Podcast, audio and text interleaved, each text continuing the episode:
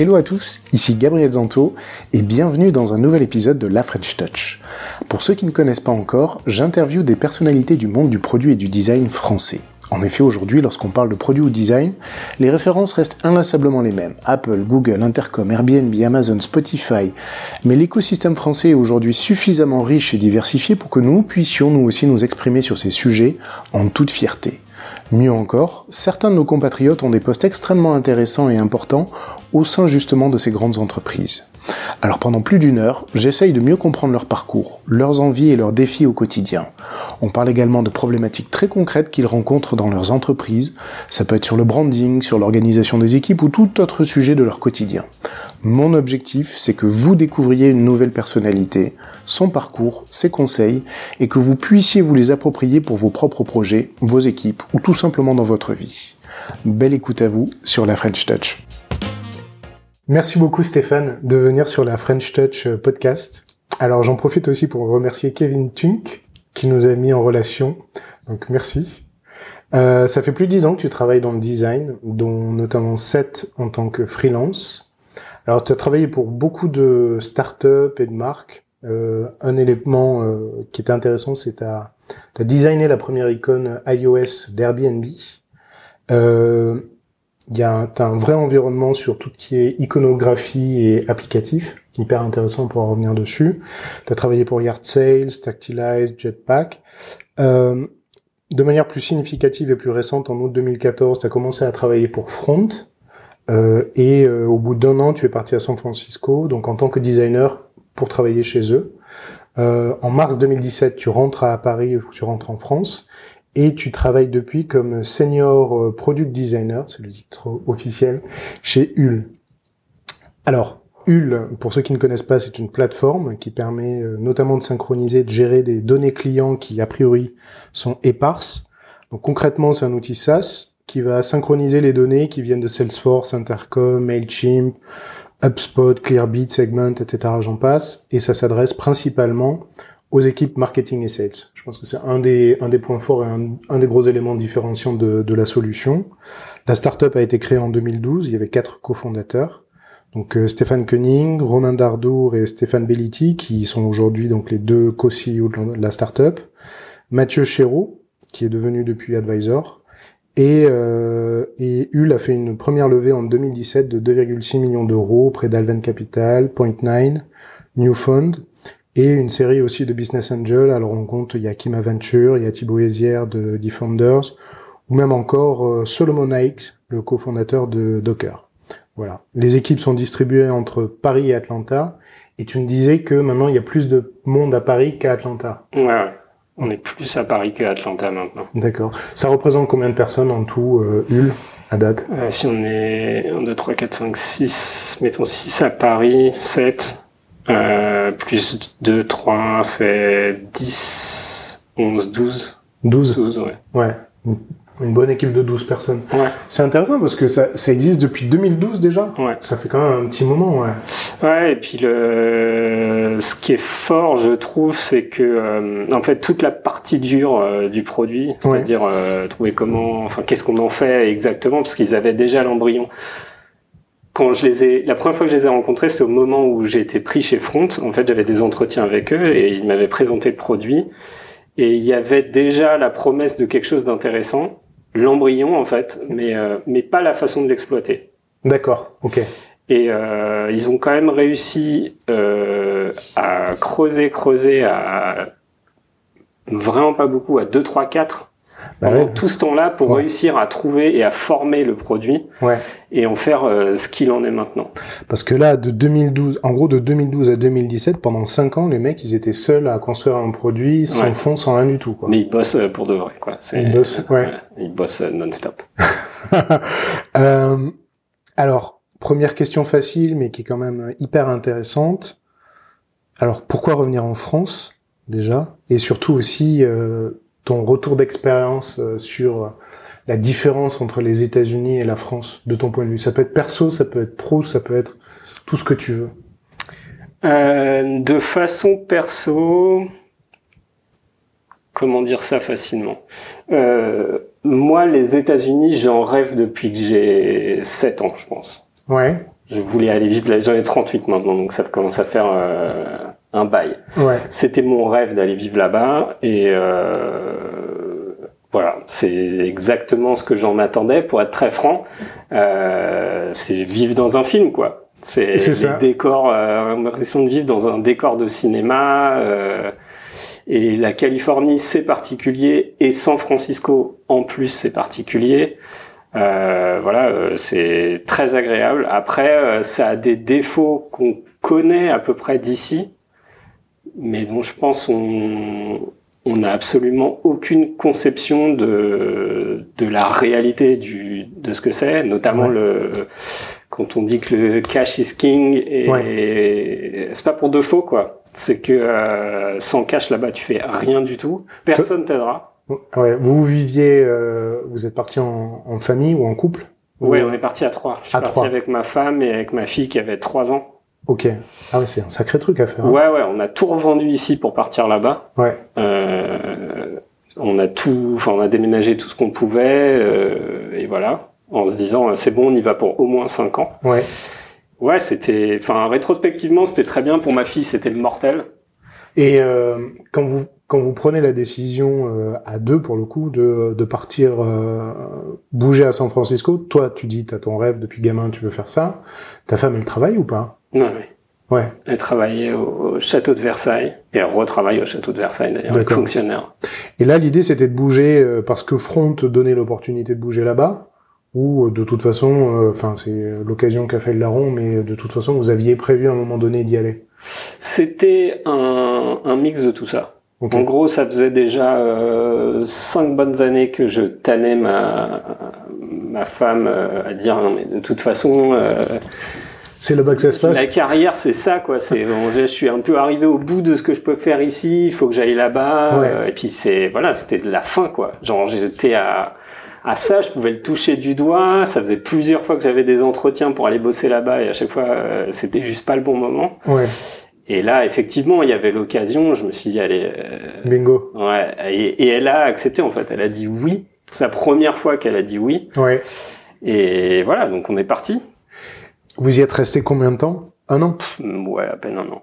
Alors, bon, et- et, euh, concrètement, pourquoi? Qu'est-ce qui s'est passé? Pas qui- le cash, pas de cash. Euh, Enfin, le cash, pas de cash. C'est pas ça. Euh, On a décidé de se séparer avec Front. Ouais, Euh, et on s'est arrangé pour qu'il me laisse du temps, c'est-à-dire que je continuais à travailler euh, pour Front, je continuais euh, comme ça. Euh, ils m'ont laissé trois mois pour essayer de trouver un autre contrat parce qu'il y a un premier truc qui est euh, qui est très très compliqué aux États-Unis. Euh, c'est l'histoire des visas. Mhm. Moi, j'avais un visa euh, qui était attaché à Front, ouais, et donc si je Si de partais Front. de chez Front, je deviens un travailleur irrégulier ouais. ce qui est pas possible. Donc euh, ils m'ont laissé du temps pour avoir des entretiens et trouver euh, une autre boîte. J'ai eu euh, des entretiens avec tous les trucs possibles et imaginables. J'avais il y a des jours j'avais deux entretiens par jour. Enfin c'était overwhelming quoi. Ouais. Et puis ben on n'a pas réussi à finaliser avec enfin avec les boîtes américaines on n'a pas réussi à finaliser euh, quoi que ce soit parce que euh, voilà pour faire un visa ça demande beaucoup d'argent à une boîte. Oui. même, même une grosse boîte ça demande beaucoup de- c'est un investissement quoi. Ça demande beaucoup d'argent ça demande énormément de temps Ouais, et, euh, et de ressources et que bah ils sont plutôt frileux euh, ce qui est normal en fait ce qui est logique parce que c'est euh, voilà c'est un, un- c'est un investissement sur du long terme quoi. Ils le font pas à tout le monde quoi. Ils le font à des Jean-Marc Denis parce que c'est des voilà c'est des monstres sacrés mais pour les autres euh, c'est pas aussi facile. Et euh, je pense que euh, d'une manière générale San Francisco la tech à San Francisco est arrivée à un tel point en fait il y a tellement Il y a- déjà de gens ouais, c'est ça, t'as tout. tout- que c'est de plus en plus difficile à justifier auprès de, je sais pas moi, de, de ton directeur des ressources humaines. Il faut qu'on prenne lui parce que euh, on trouvera Hmm. pas, euh, tu vois, autre chose. Ouais, t'as la concurrence sur place qui fait que. C'est dur. Ah, honnêtement, ok. c'est dur. Ah, Tandax, donc t'as eu trois mois pour te. ah, Déjà, enfin, t'as été embauché, t'as été salarié chez Front. Ah oui, j'étais salarié depuis euh, 2014, quoi. Ok, t'étais designer salarié Ouais. chez eux. Et euh, pourquoi vous décidez de, euh, de mettre un terme au- à la collaboration? C'est quoi? Parce que euh, moi j'avais envie de faire autre chose Ouais. euh, et Mais t'as tout fait chez eux. De, enfin, de ce que j'ai vu, euh, l'app iOS, iPad, desktop. euh, Bah c'est ça. Ouais. Le seul truc que j'ai pas fait, c'est le logo. Ok. Euh, tout le reste, c'est moi qui l'ai fait, effectivement. Et euh, je pense qu'au bout d'un moment, en- enfin, j'ai- j'ai- je sais pas que je pars du principe que les designers euh, ont la bougeotte en général, mais euh, moi, quand j'ai bossé, c'est la première fois que je bosse aussi longtemps sur un projet. Et effectivement, le produit, euh, enfin voilà, l'app desktop, euh, je l'ai refait trois fois en entier. Ouais, tu étais au bout Le, d'un la moment. iOS deux fois, euh, il y a un moment où le produit est toujours aussi intéressant, mais tu, tu l'as déjà fait, tu vois ce que je veux dire. Il y a Ouais. un moment euh, quand tu as la même boîte de Lego et que tu as, on va dire, euh, le même plan, tout ce que tu peux changer, si tu veux, c'est la couleur et un peu l'endroit où tu vas poser les machins, mais tu as toujours les mêmes, euh, on va dire les mêmes directives et je- c'est inhérent à chaque produit, je pense. Quand Ouais. tu es tout seul à faire tout ça, Ouais. parce que j'étais tout seul pour faire tout ça. Pas d'autres designers avec toi là-dessus? Non, on a eu une autre designeuse euh, juste avant que je parte pendant quelques mois, mais euh, elle a fini par euh, par euh, partir aussi. Et ouais, non, au bout d'un moment, euh, je pense que c'est n'importe qui quoi. Il y a- besoin de faire autre chose quoi. Mais c'est mais c'est quand même tendax parce que euh, tu pars aux États-Unis avec ta famille et tu dis bon au bout, d'un- au bout de dix mois quasiment tu dis bon sympa les gars mais euh, j'ai envie de faire autre chose.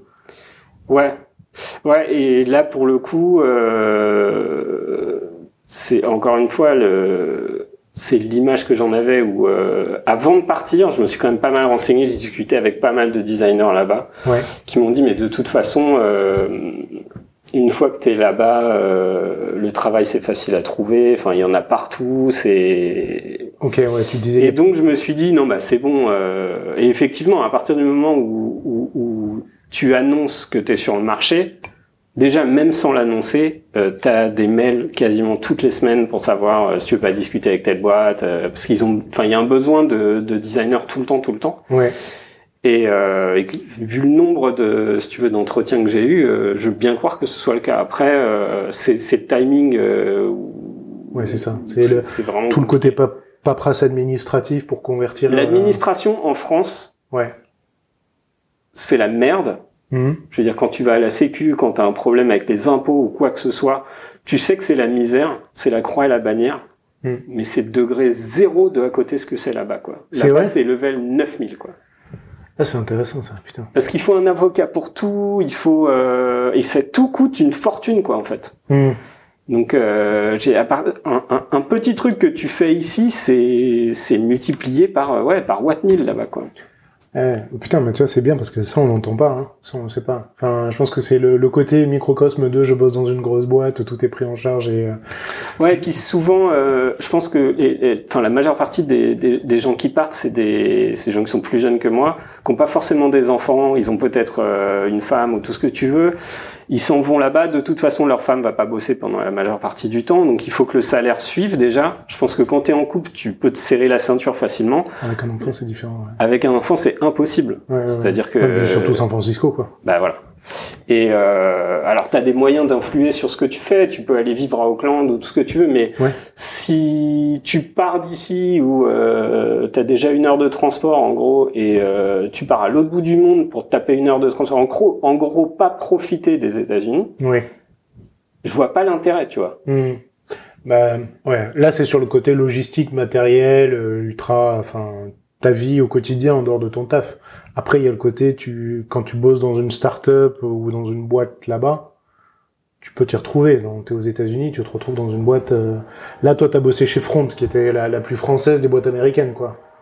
Ouais, enfin le la, la comment le la façon d'aborder les choses c'était quand même euh, très américaine parce que le but c'était euh, donc il y avait des employés américains euh, quand je suis arrivé déjà et, euh, et le but c'était justement surtout pas qu'il y ait un clivage entre français et, euh, et américain donc on parlait anglais tout le temps Ouais. euh, sauf des fois où il fallait se corriger pour essayer de, leur- de les inclure et tout ça. Et du coup, euh, non, il y avait pas, euh, il y avait un petit côté français parce que euh, voilà, euh, on faisait des allers-retours. Enfin, ils faisaient des allers-retours. Il y a toujours un qui ramène un saucisson ou qui parle de, de fromage et, et Ouais. voilà. C'est au bout d'un moment, faut faire l'éducation des gens, quoi. Mais, Mais non, c'était pas, euh, c'était pas si francisé que ça. Ok, d'accord. Ouais, donc t'étais déjà dans cet environnement-là. Pas compliqué, ouais. Donc euh, Auckland ou même des Austin ou des San Diego ou des Los Angeles ou des New York et tout ça, c'était pas des options. Euh...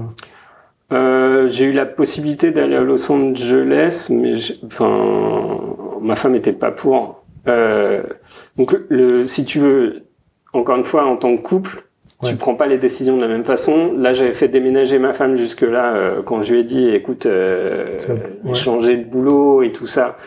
Euh, ça n'a pas été super facile et ce qui a été encore plus compliqué, en gros, c'est que elle, les premiers mois là-bas, elle a eu vraiment du mal à se retrouver toute seule, à, à, plus bosser et tout ça. Mais euh, du coup, ça l'a forcée à découvrir la ville et elle en est tombée complètement amoureuse, quoi. Donc, euh, à partir du moment où il a fallu qu'il y ait du changement. Elle m'a dit, mais tu fais ce que tu veux. Par contre, moi, je déménage pas, quoi. C'est bon, c'est, ouais. je reste ici 5 ans, quoi.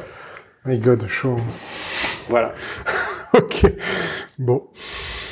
On va pas s'étendre là-dessus. On va passer à autre chose. Euh, peut-être déjà, enfin, sur, sur cette partie culture. Qu'est-ce qui t'a marqué le plus dans la, la, différence dans les gens au travail, par exemple, designer, bon, t'étais le seul chez Front, mais euh, quand tu échangeais avec d'autres designers ou quand tu comprenais, quand tu voyais par exemple lors de tes entretiens les questions qui étaient posées, etc. Est-ce qu'il y a des choses sur la partie purement euh, taf professionnel qui t'ont marqué?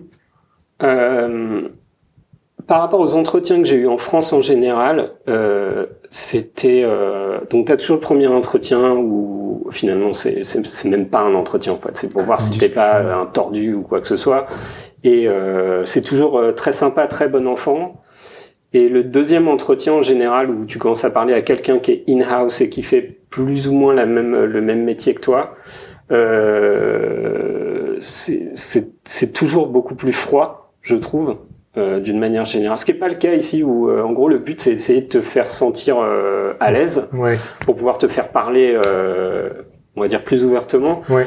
Euh, Là-bas, non, il y a toujours, euh, dans tous les entretiens que j'ai eus euh, avec les Américains, il y a toujours une distance. Euh, il n'y a, a, pas tellement de. On est là pour juger tes skills, quoi. Pas du tout. euh, voilà. Est-ce que Steph est sympa ou pas Voilà, c'est ultra pointu, ultra euh, toujours des questions euh, vraiment.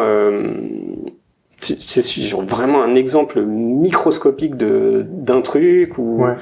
c'est jamais comment dire On te demandait de, de présenter un portfolio ou pas? Ton portfolio? Ouais. C'était quoi? En général, c'est pas. Ouais, au, au deuxième, on te, on te, demande de le présenter de façon assez générale. Quand il y en a un troisième, il faut y aller un petit peu plus dans le détail en général. Mm -hmm. euh, c'est le deuxième, c'est, je dirais, comme quand tu présentes ton portfolio ici, quoi. D'accord c'est euh, bah voilà on va avec tes projets euh, tu tu fais toujours ta presse quoi c'est toujours euh, ta, ta mini keynote personnelle quoi ouais. Mais euh, on essaye de voir l'étendue en fait de ce que tu es capable de faire que qu'est-ce que tu as fait de quoi tu étais responsable dans chaque truc que tu as fait parce que ouais. ce qui est difficile quand tu bosses sur du produit notamment ouais. c'est que t'es pas forcément responsable de tout ce que tu présentes en fait euh, toi t'as fait euh, je sais pas moi juste le, la sidebar d'un truc ouais. c'est bien en soi tu vois mais euh, ce que tu présentes c'est toute l'app c'est ça. Donc, comment on juge pourquoi t'as fait ça, avec qui t'as bossé, comment t'as bossé, comment ça s'est passé, combien il y a eu d'itérations, quelles sont les incidences entre. Euh... Enfin, c'est très très sur les ramifications. Et au, au, deuxième entretien, donc la première fois que tu présentes vraiment ton ton ton portfolio, j'ai eu l'impression que c'était assez généraliste. Mm -hmm. Donc c'était pas très compliqué c'est les fois d'après où c'est plus compliqué parce que tu ne présentes pas forcément ça euh, qu'à des designers, tu présentes ça à des PM, ouais. à des devs des fois. Ok. Et euh, bah il faut réussir à les à les embarquer dedans. Ce qui est, ce qui est pas forcément euh, aussi facile parce que derrière le côté esthétique que tu qui est, qui est déjà je trouve euh, difficile euh, pour les designers parce que ben voilà euh, tout ce qui est visuel soit t'aimes soit t'aimes pas ça dépend de la personne ça dépend de tu vois de, de tellement plein de choses c'est tellement euh, subjectif ouais. voilà subjectif que c'est déjà difficile ouais. si en plus avec ton discours t'arrives pas à les entraîner ouais.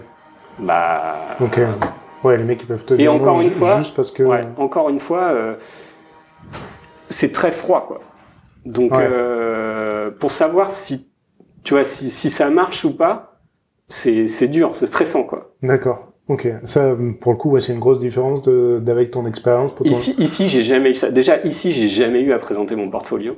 C'est vrai? Non, jamais. Parce que là, on parlait, t'as as plus de 7 ans de, de freelance. Ouais. Après, euh, c'est quoi? C'est le bouche à oreille qui fait que tu passes d'un projet à un autre? Euh, ouais, tout le temps, ça a été ça. Ok. J'ai pas, euh, en tant que freelance, j'ai dû poster des messages sur Twitter en disant, bah, j'ai des dispos. Ouais.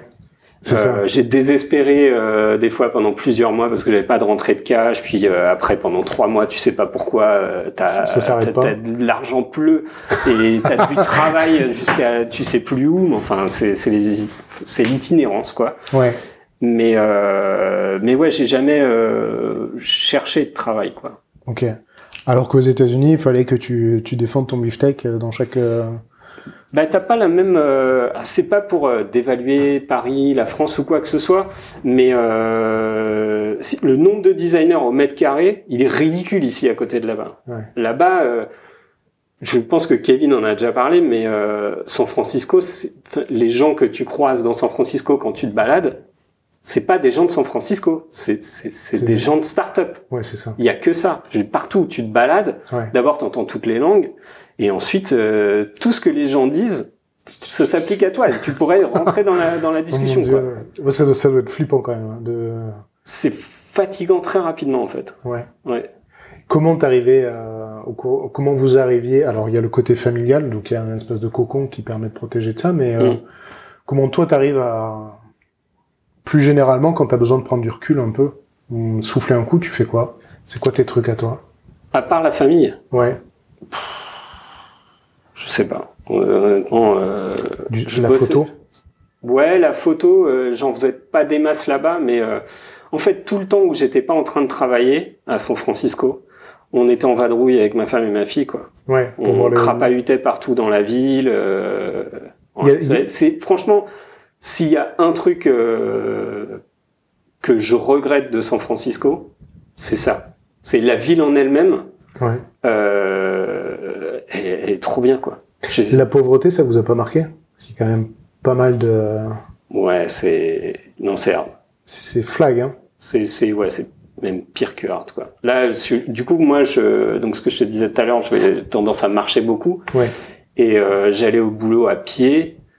Et euh, ben, la pauvreté, effectivement, il y a les gens qui sont dehors, euh, c'est dur, d'autant plus que les trois quarts des gens qui sont dehors, c'est pas tellement qui sont des clodos comme nous on les entend, c'est euh, des gens qui peuvent pas être euh, institutionnalisés, quoi. C'est des Ah gens ouais. qui sont malades Ah et qui n'ont pas les moyens de se soigner ni rien du tout. Notamment, tout, en fait, à San Francisco, on en a discuté avec beaucoup de locaux là-bas Mhm. qui nous ont expliqué que ben les maladies psychologiques sont Ils sont pas reconnus bah c'est très difficile quoi ouais et du coup si t'as une maladie psychologique euh, t'as besoin d'être suivi t'as besoin d'être médicalisé euh, t'as besoin d'un traitement et c'est la croix à la bannière pour avoir là-bas Mhm.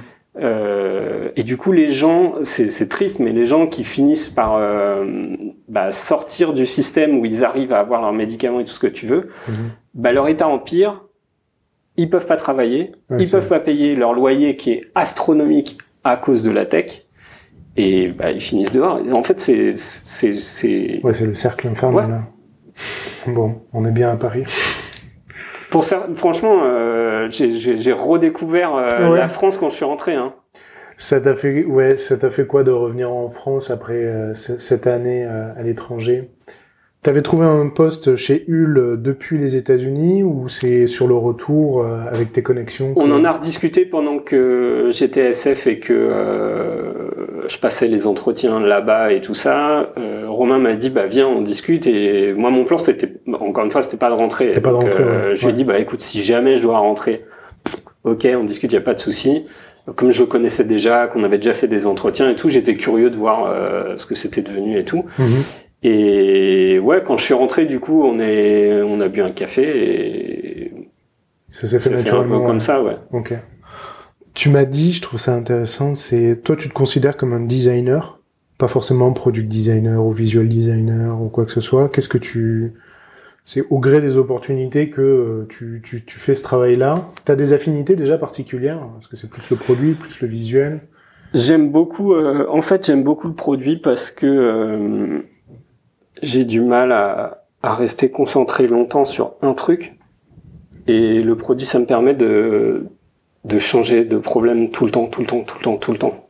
Ce qui, ce qui ça, ça, me permet de de pas devenir taré quoi en gros. Ouais. Mais euh, ouais, les, les problématiques du produit, le fait de, de devoir réfléchir à comment moi j'aurais envie que ce soit solvé, comment euh, est-ce que est-ce que je suis la cible, si je suis pas la cible, comment je me mets dans la tête de quelqu'un qui est la cible, euh, la cible de base, est-ce que euh, elle a les mêmes attentes que moi, est-ce que tout ça, ouais. Ça, tu le fais, tu le fais comment concrètement? Par exemple, Hul, t'es pas dans la cible. Tu fais, euh, t'as retravaillé, c'est toi qui a, qui a redesigné mm. le, le, dashboard qui a été lancé il y a pas longtemps, en mars, je crois, de cette année.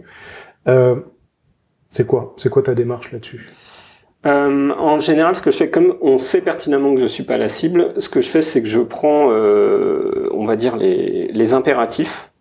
Voilà ce qu'on essaye de faire avec cette page-là, avec cet outil-là, etc à qui ça s'adresse, euh, le, les personnes à qui ça s'adresse, voilà l'écosystème dans lequel ils bossent en général, donc les trucs auxquels ils sont habitués et tout. Mmh.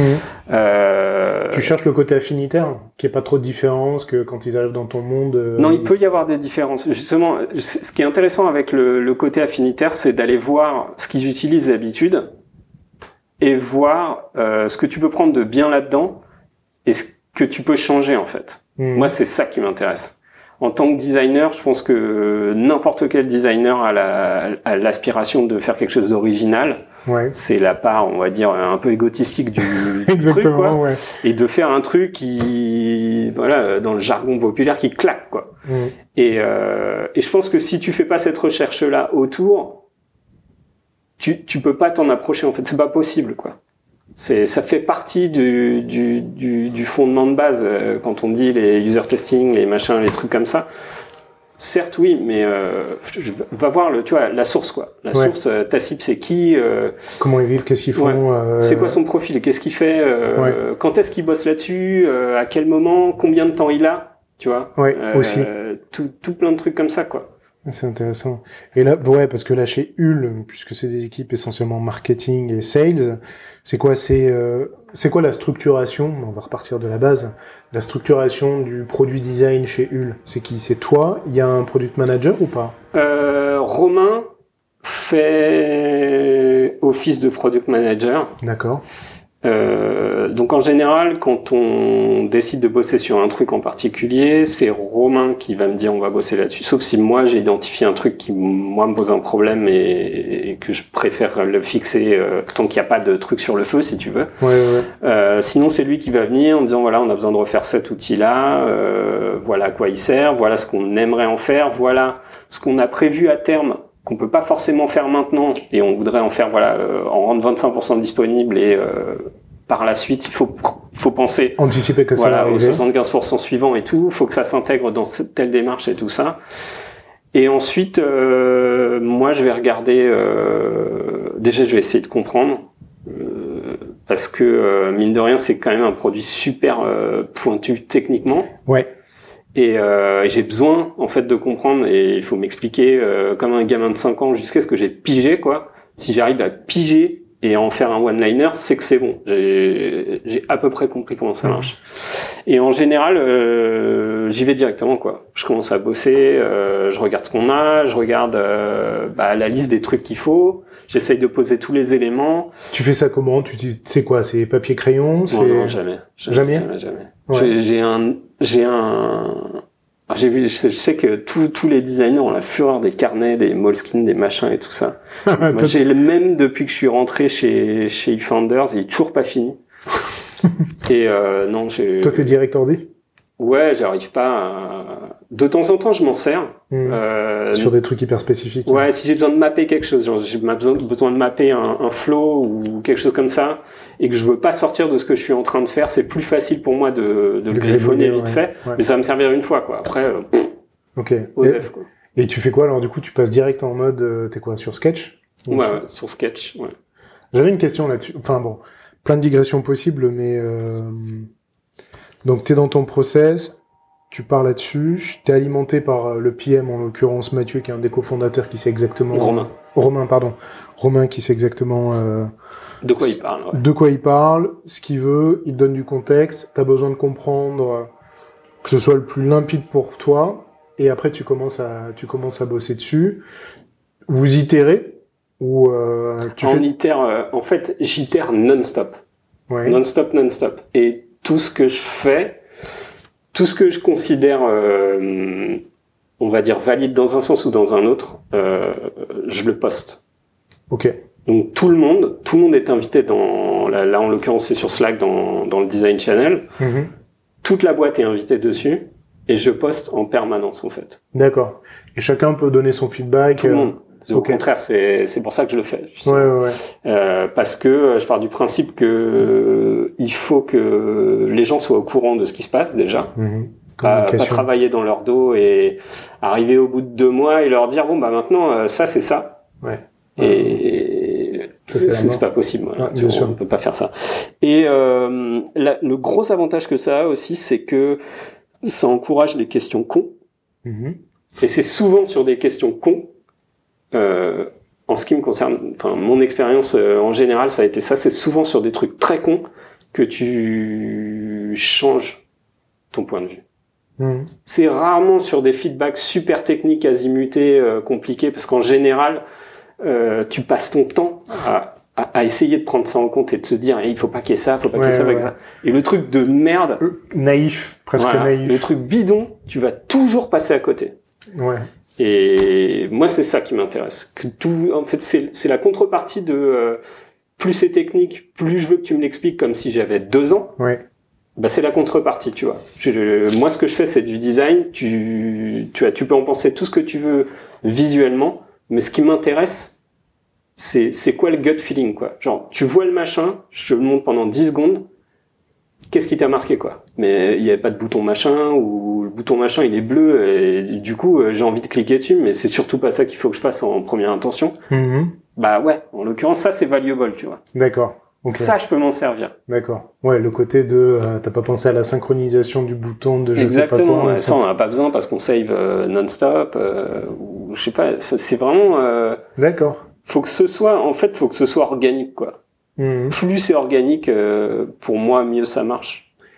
Et ça, pour arriver à ce niveau-là, pour toi, c'est de la récupération du feedback euh, quasiment le plus candide possible en fait. Donc ce sera pas forcément du feedback que tu vas avoir de de PM ou de dev, ça va être de euh, du marketeur ou du commercial euh, qui va Ouais. te remonter ça en fait. Ah ouais, euh, c'est c'est c'est ça qui est assez plaisant euh, justement là en l'occurrence sur le fait qu'on est quand même une petite équipe encore chez Hull, c'est que euh, bah, tout le monde peut venir à la table et dire mais, enfin ça je le comprends pas euh, pourquoi on le fait comme ça et machin et de mon expérience c'est ça. Euh, moi quand je suis avec les clients euh, ils me parlent de- enfin tu vois Ouais. tout le monde a un avis sur la chose. Après que ton avis soit euh, il soit relevant ou pas euh, tu vois c'est à toi de voir. Mais si si c'est quelque chose qui qui qui te on va dire qui te tient plusieurs fois c'est qu'il peut y avoir une incidence tu vois donc il faut pas hésiter à le partager en général euh,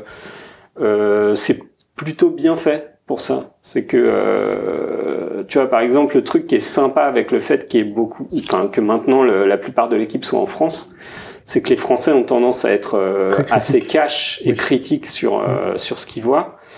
Et du coup, ben, les Américains sont contents de voir qu'ils peuvent faire la même chose, ce qui est pas forcément le cas chez eux. Et pourtant, ils ont un niveau de sophistication dans les produits euh, qui est quand même hyper élevé. D'où ça vient du coup? En France, on est Euh, cash, on va critiquer, mais euh, Ça vient du, on va dire, de ce que j'ai vu, ça vient de comment c'est comment c'est travaillé en fait, de la fragmentation et des, des itérations où il faut que ça passe par ci, puis par ça, puis que ça revienne, puis que tu aies le feedback de ci. En fait, tout ce qui nous on essaye de faire de façon organique, eux c'est très systématisé, mais mais machin va pas parler à truc quoi. ouais.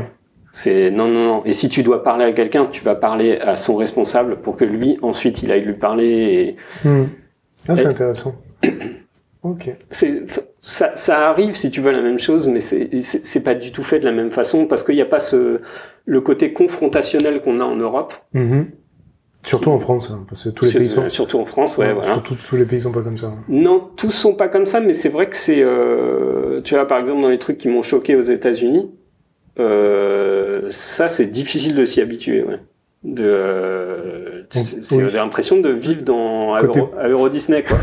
le côté polish. Ouais, euh, ouais. ouais, ouais, ouais. Tout est cool, tout est amazing, on est tous des potes et euh, ça c'est en- trop bien. Mais c'est et- en surface, hein, on est d'accord. hein. Ah, vraiment. complètement. Complètement. Tout est entièrement en surface. bon, bonjour les Américains. Euh, sur le pendant, euh, donc ça, t'aimes le côté produit dans le, dans le pendant design parce que ça te permet de voir euh, d'autres choses. T'as quand même une vraie appétence pour le technique. Parce que je regardais, euh, quand j'essayais de regarder un peu les projets sur lesquels t'as travaillé, que ce soit GitScout ou euh, Front, ou maintenant chez Hull, pas Hull. Ouais. T'aurais dû me reprendre. hein, C'est pas grave. On est en France, on s'en fout. euh, il y a quand même un vrai euh, ouais tu, tu vas pas tu vas pas aller sur l'application B2C de food delivery hein. tu es vraiment sur le truc euh, très euh, très tech voire très geek tu as une appétence pour ça? Il y a un truc là-dedans? Je pense que c'est pour la même raison que je fais plus du produit qu'autre chose, c'est que euh, j'ai tendance à m'ennuyer très vite et quand je m'ennuie, euh, c'est pas bon quoi.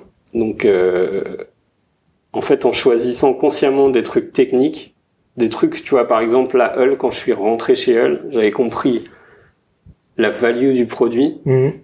et tu m'aurais demandé de te l'expliquer, j'aurais été incapable de te l'expliquer. Et c'est justement parce que euh, j'étais incapable de l'expliquer que ça m'intéressait plus que d'autres choses, parce que je savais qu'en rentrant là-dedans, il allait que, il allait falloir que qu'il y ait un investissement de temps.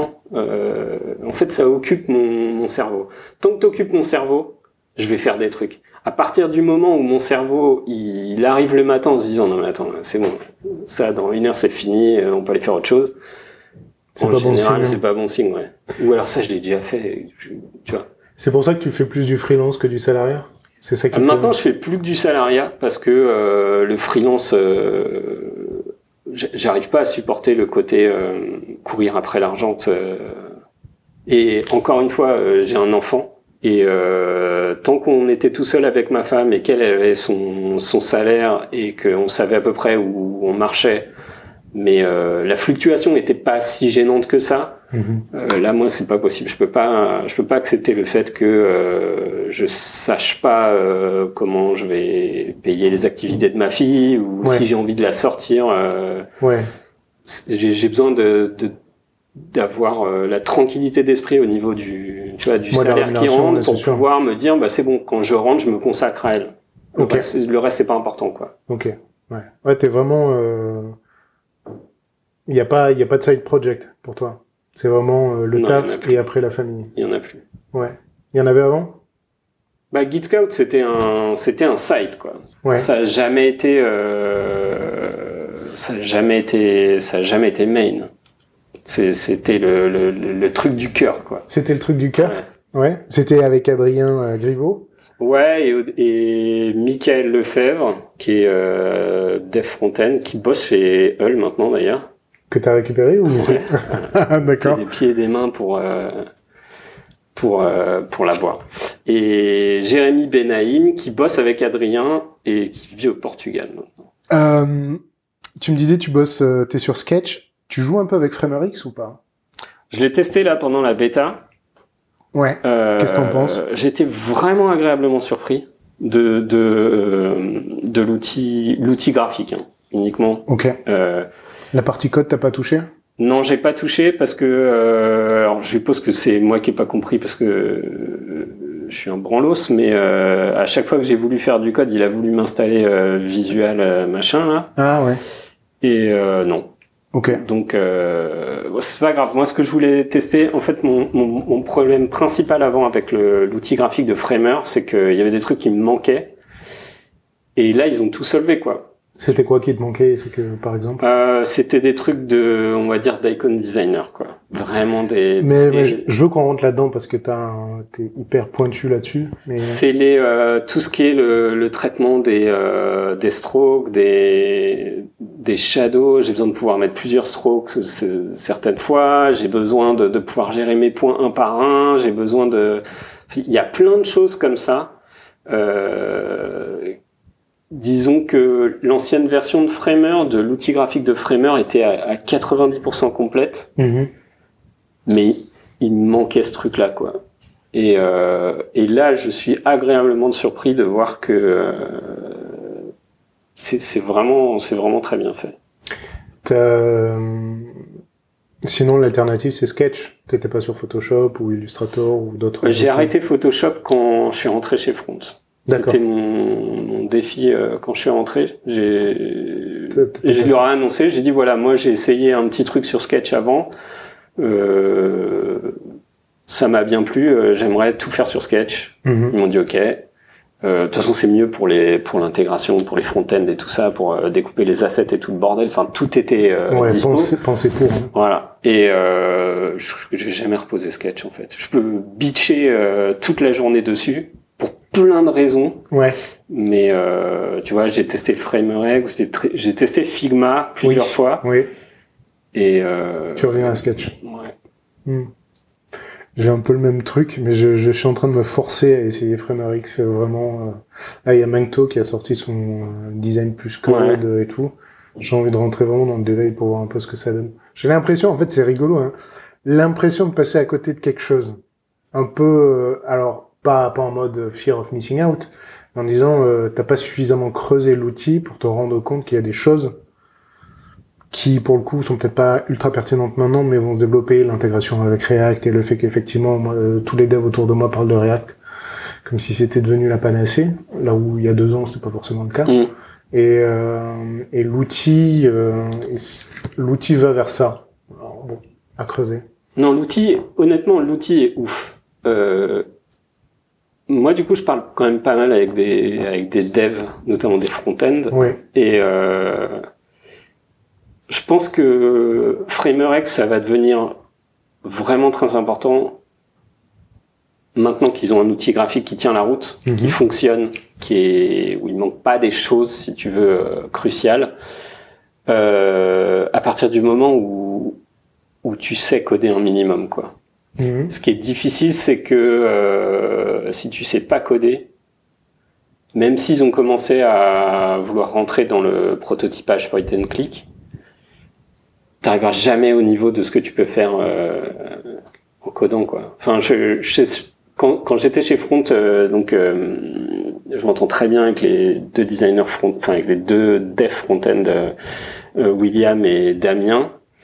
Et euh, enfin voilà quoi, il y a des fois où ils m'ont vu galérer pendant euh, pendant une journée à faire un tout petit prototype tout pourri sur Framer parce que je voulais absolument essayer sur Framer en codant.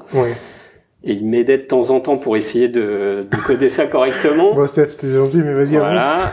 tu peux pas faire autre chose. tu y arrives sous Principal, fais-le sous Principal, on s'en fout.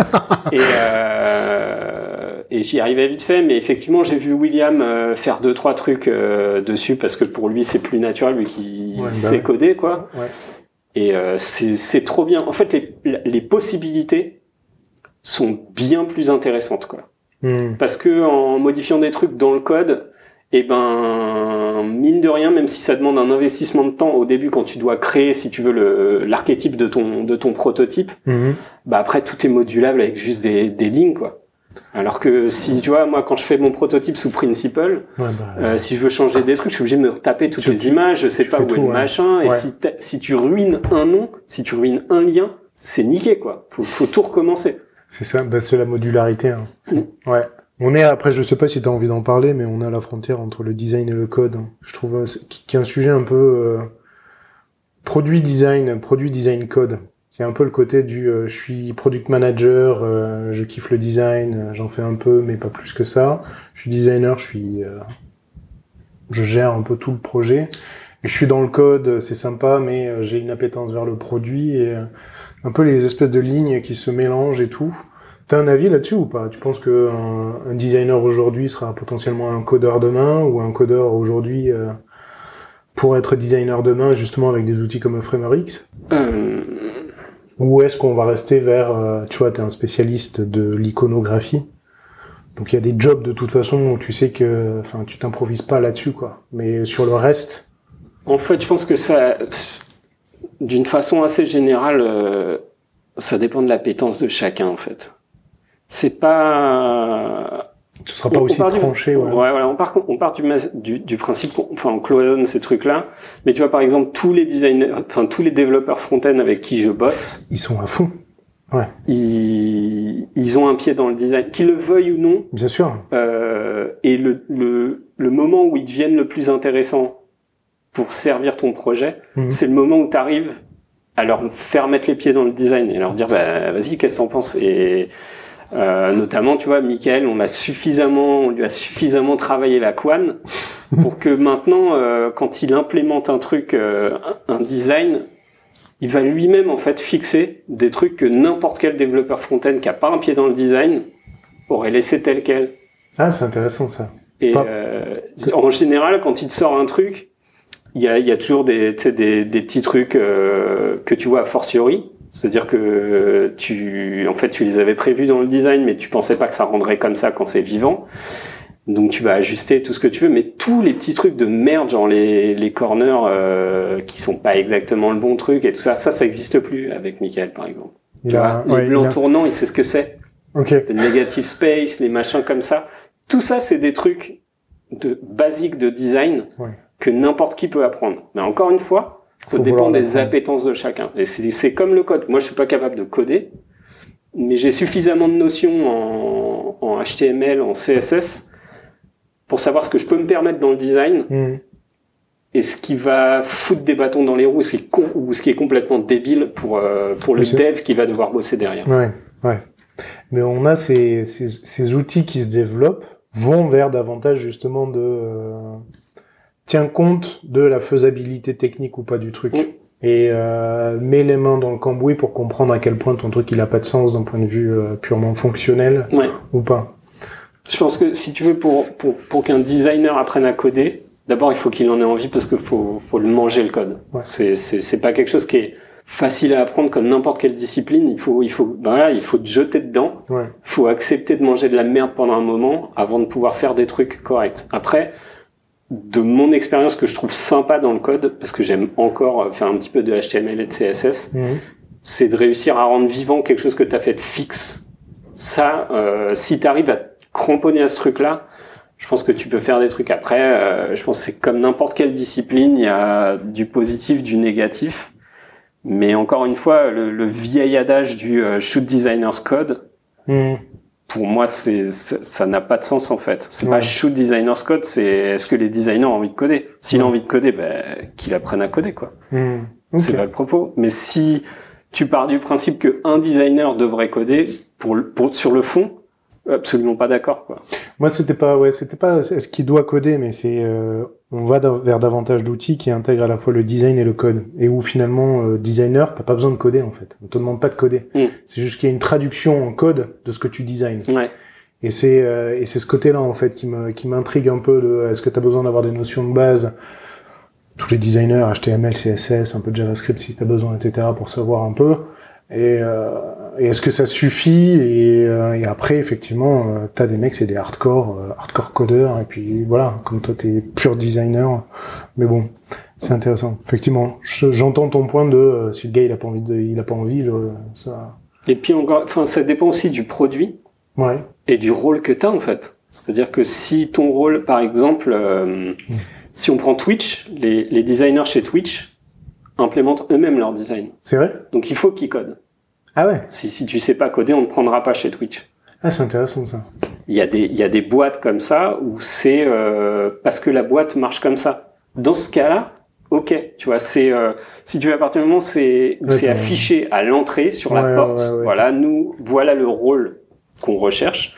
Si tu sais pas faire ci ou ça, si te manque genre 2%, ils vont te l'apprendre, tu vois, ils vont accepter. Mhm. Mais il y a, euh, si t'es pas dans le prérequis, je, je veux bien comprendre. Par contre, si tu cherches un designer pur, et que derrière tu lui dis bah maintenant tu vas tout implémenter, ça a pas de sens quoi. Ouais, bien sûr. Ouais. Toi sur la partie euh, iconographie, en tout cas sur un sur un dribble qui est un peu l'espèce de vitrine de, du travail qu'on peut voir de toi, c'est ce qui ressort évidemment, ça pète aux yeux. Pourquoi l'iconographie? Qu'est-ce qui t'intéresse ou euh... Euh, ce qui m'intéresse c'est le le challenge illustratif, c'est l'illustration. Quand j'étais plus jeune, le seul truc que je voulais faire, c'était de l'illustration. Et j'ai pas pu parce que j'étais nul à l'école, mais euh, retrouver ce, j'ai retrouvé ce côté-là dans, dans l'iconographie. Avant que euh, un icône ce soit juste un background avec un vieux logo tout pourri dessus.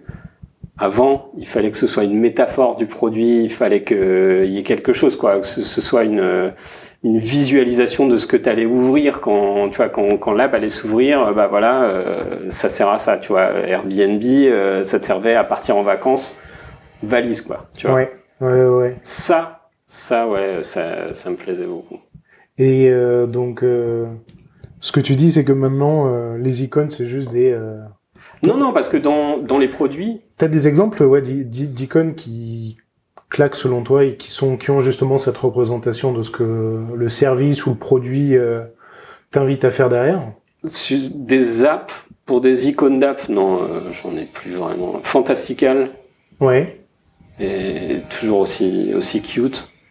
Euh, le reste, non, malheureusement, ça, c'est les trends quoi.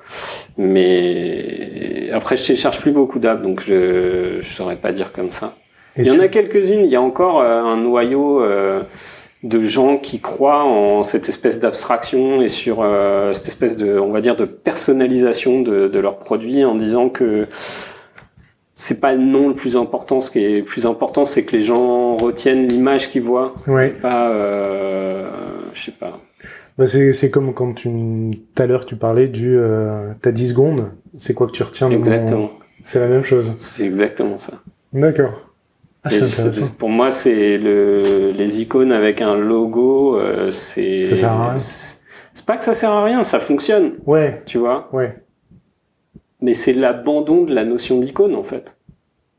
Comment ça c'est comment elle est venue cette culture là D'où d'où tu la tires? D'où elle sort? Je sais pas. Je c'est il y a eu euh, il y a eu plusieurs, euh, il y a eu plusieurs apps qui sont sorties comme ça euh, au moment où on était encore dans les dans les illustrations pures et dures. Euh, il y a eu des Google et des, c'est en général les grosses boîtes dont le branding est, est ultra fort, euh, qui ont préféré faire ça pour un pour des raisons qui quand on les lit sont enfin, tout à fait compréhensibles. C'est asseoir le branding et machin. Les gens ont confiance dans la brand. Ils enfin, le logo est reconnu. Ouais. Quand tu as atteint un certain statut, effectivement, c'est plus facile.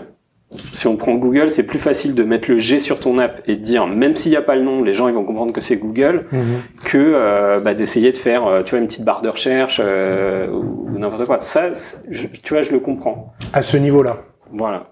En dessous, le problème, c'est qu'à partir du moment où les grands commencent à faire quelque chose, tout le monde copie les grands. Tous les petits sont là, ah, il me faut la même chose et machin, et moi mon produit c'est le futur truc, il faut faire la même chose. De toute façon, c'est eux qui savent. Euh, ils ont tellement d'argent, ils ont tellement réussi qu'ils savent mieux que tout le monde. Je suis pas d'accord, mais qu'est-ce que tu veux Mais tu, euh, j'apprends vraiment un truc et je trouve ça passionnant, hein, le côté. Euh, moi, j'ai été le premier à me dire, ok, tu te projettes, tu te projettes. Ouais. Pas forcément en disant, je serai le prochain, je sais pas quoi, mais euh, te dire que ta porte d'entrée, c'est qu'est-ce que tu vas offrir à ton utilisateur euh, dans le court laps de temps que tu as de, de, de, son attention disponible. Je trouve ça hyper intéressant. Je trouve ça complètement, c'est complètement con que ça se perde ça. Est-ce que euh, Ouais, mais c'est, enfin, dans le fond, c'est logique. C'est, euh, on est dans un dans un dans un système où il y a de plus en plus de produits. Oui. En fait, il y en a tellement. L'enjeu quand tu commences ta, ta startup, en outre de trouver ton produit, de trouver en gros quel problème tu solves, euh, avec quelle solution, à qui tu t'adresses, etc. C'est d'asseoir ton produit en fait, que que les gens le reconnaissent suffisamment dès le début. Là, c'est branding alors voilà, pour le coup. Exactement. Et en fait, le sous, ouais. sous, la houlette branding, qui à la base était plutôt euh, le côté noble et ancien du. Pas pour dire que ce qu'on fait maintenant c'est de la merde, hein. Mhm. mais euh, avant le branding c'était euh, du logo, du papier en tête, du tu vois de la correspondance, Oui. euh, Ouais, je vois. plutôt chiadé, tu vois ce que je veux dire bah, c'est la, la, la réflexion de la déclinaison Exactement. sur tous les supports possibles et imaginables. Et maintenant, euh, justement, euh, le but, c'est de faire du branding à tout prix dès le début pour pouvoir bien se, se, se- enfin voilà, se démarquer des concurrents, parce qu'il manifestement il y a des concurrents. Euh, là, je veux dire, la seconde où tu as créé ton produit, où tu as sorti ton site web, il y en a deux trois derrière qui sortent quoi. Exactement, ouais. Et, euh, et ben, en gros, c'est il faut que les utilisateurs et l'individu lambda qui passe par devant ma vitrine, Ouais, il ça. associe mon produit à moi. Sauf que ça, ça veut dire que fondamentalement, si t'as pas l'argent pour arroser dans le métro, dans la rue, dans à la télé, dans sur tous les touchpoints possibles, euh, t'es une start-up, tu démarres, c'est pas parce que t'auras fait un joli logo que les gens ils vont te retenir, tu vois. Ouais. Ça, ça suffit pas. Je pense que justement le, le, le shift, il, il, il existe là. C'est que dans un sens, il y a, il y, a, il y, a, y a un besoin de branding, mais il n'y a pas les moyens, parce que du branding, ça coûte Ça cher. coûte cher, ouais. Euh, c'est super difficile le branding. Faire des logos, c'est, tu vois, quand on disait, euh, moi je me, je me considère en tant que designer et pas euh, product Ouais. designer, tout ce que tu veux. Mhm. Par exemple, le branding, j'en ai fait une ou deux fois, et c'est un truc que je me sens pas du tout capable de faire. C'est vrai vraiment, euh, c'est c'est une discipline à part entière, et euh, et, et c'est normal que ça coûte le prix que ça coûte en fait. Et quand tu t'achètes un logo ou une, une typo euh, euh, cheapass vite fait sur euh, sur Photoshop euh, et je sais pas moi, il y a des sites. euh, ou les 99 design en carton là euh, avec des, des trucs de- du bout du monde qui ressemblent à rien ben oui c'est triste mais en même temps c'est le système qui veut ça quoi c'est on est arrivé à un moment où le cycle de vie maintenant euh, d'un produit Ouais. il est tellement court que Mhm. si tu fais pas ça au début pour installer ta, ta marque bah malheureusement euh, ça risque de te jouer des tours derrière mais en même temps euh, si tu as un truc qui est bancal tu t'es acheté un truc qui est bancal et que ton produit il prend, bah derrière voilà, tu vas te retaper un branding qui va te coûter une fortune, qui va casser, mhm. on va dire le- la reconnaissance que t'as que t'as réussi à, à tracter. C'est compliqué, hein. C'est super compliqué. le branding, c'est vraiment super compliqué. Ah, c'est- ouais. Et donc l'iconographie pour toi, c'est euh, donc retour à l'illustration et retour au- justement à tout ce qui, à la noblesse qu'il peut y avoir derrière euh, ce. Ouais, ou juste le, le on va dire le le côté métaphore en fait. C'est Ouais. le côté de, je sais pas moi, on te demande de dessiner un bonhomme. Tu, tu demandes à, je sais pas, à 15 illustrateurs de dessiner un bonhomme. Il n'y en a pas un qui va te faire le même bonhomme. Et ils seront tous, ils auront tous, tu vois, leurs points forts, leurs points faibles par rapport à ton opinion, par rapport à ton, ton vécu et tout ce que tu veux. Mais Mhm. pour moi, l'iconographie, c'est ça, et trouver la, je sais pas moi, la, la, la meilleure image pour, euh, tu vois, le, le grand, le grand débat du est-ce que Save ça devrait être encore une disquette, Ouais. Alors que euh, tous les gens avec qui tu bosses euh, et qui ont 20 ans euh, et pigent même pas ce que c'est qu'une disquette, oui. il, il a du sens, ce, tu vois, ce débat. Mais trouve un truc mieux que la disquette et qui est pas un nuage.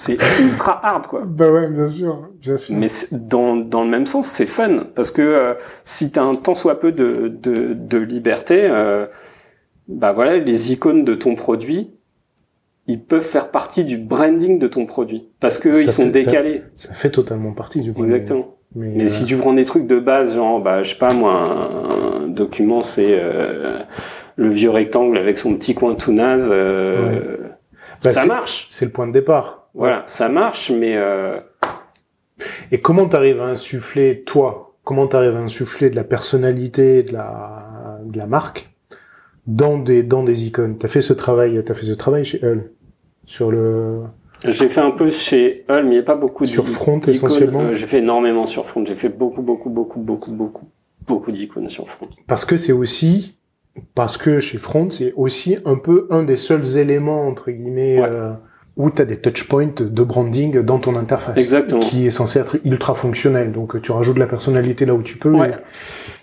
C'est quoi ta démarche? Euh, en général, ce que je fais, si on prend les trucs de Front, euh, tous les icônes, ils existent déjà. Ces icônes, euh, enfin à part deux ou trois qui font partie des features de front, des features propres à front. Mhm. Le reste, euh, c'est des trucs euh, dont les canons existent depuis, euh, je sais pas moi, depuis euh, Ouais, 30 c'est- ans. quoi. C'est les canons du mail. Oui, quoi. les Euh, conventions. Ok, voilà. ouais. Et en général, je pars toujours de ce truc-là. Et euh, je pense que ça, ça dépend de tous les designers. hein. Je- je- moi, moi, ma façon de, de faire, c'est c'est d'aller voir des trucs qui ont rien à voir avec des icônes en fait. Je vais aller voir dans des BD, je vais aller voir dans du branding, je vais aller voir dans, je sais pas moi, un vieux bouquin euh, que j'ai qui traîne et dont j'aime euh, les images, ou aller voir des films, aller voir, je sais pas moi, choper. euh, Il y a récemment, donc j'avais jamais vu Blade Runner avant récemment, très récemment. La version avec Harrison Ford ou- L'ancienne et Ouais. la nouvelle. Et, et Romain m'a tanné pour euh, pour que je vois Blade Runner parce que pour lui c'était inconcevable que j'ai pas vu Blade Runner.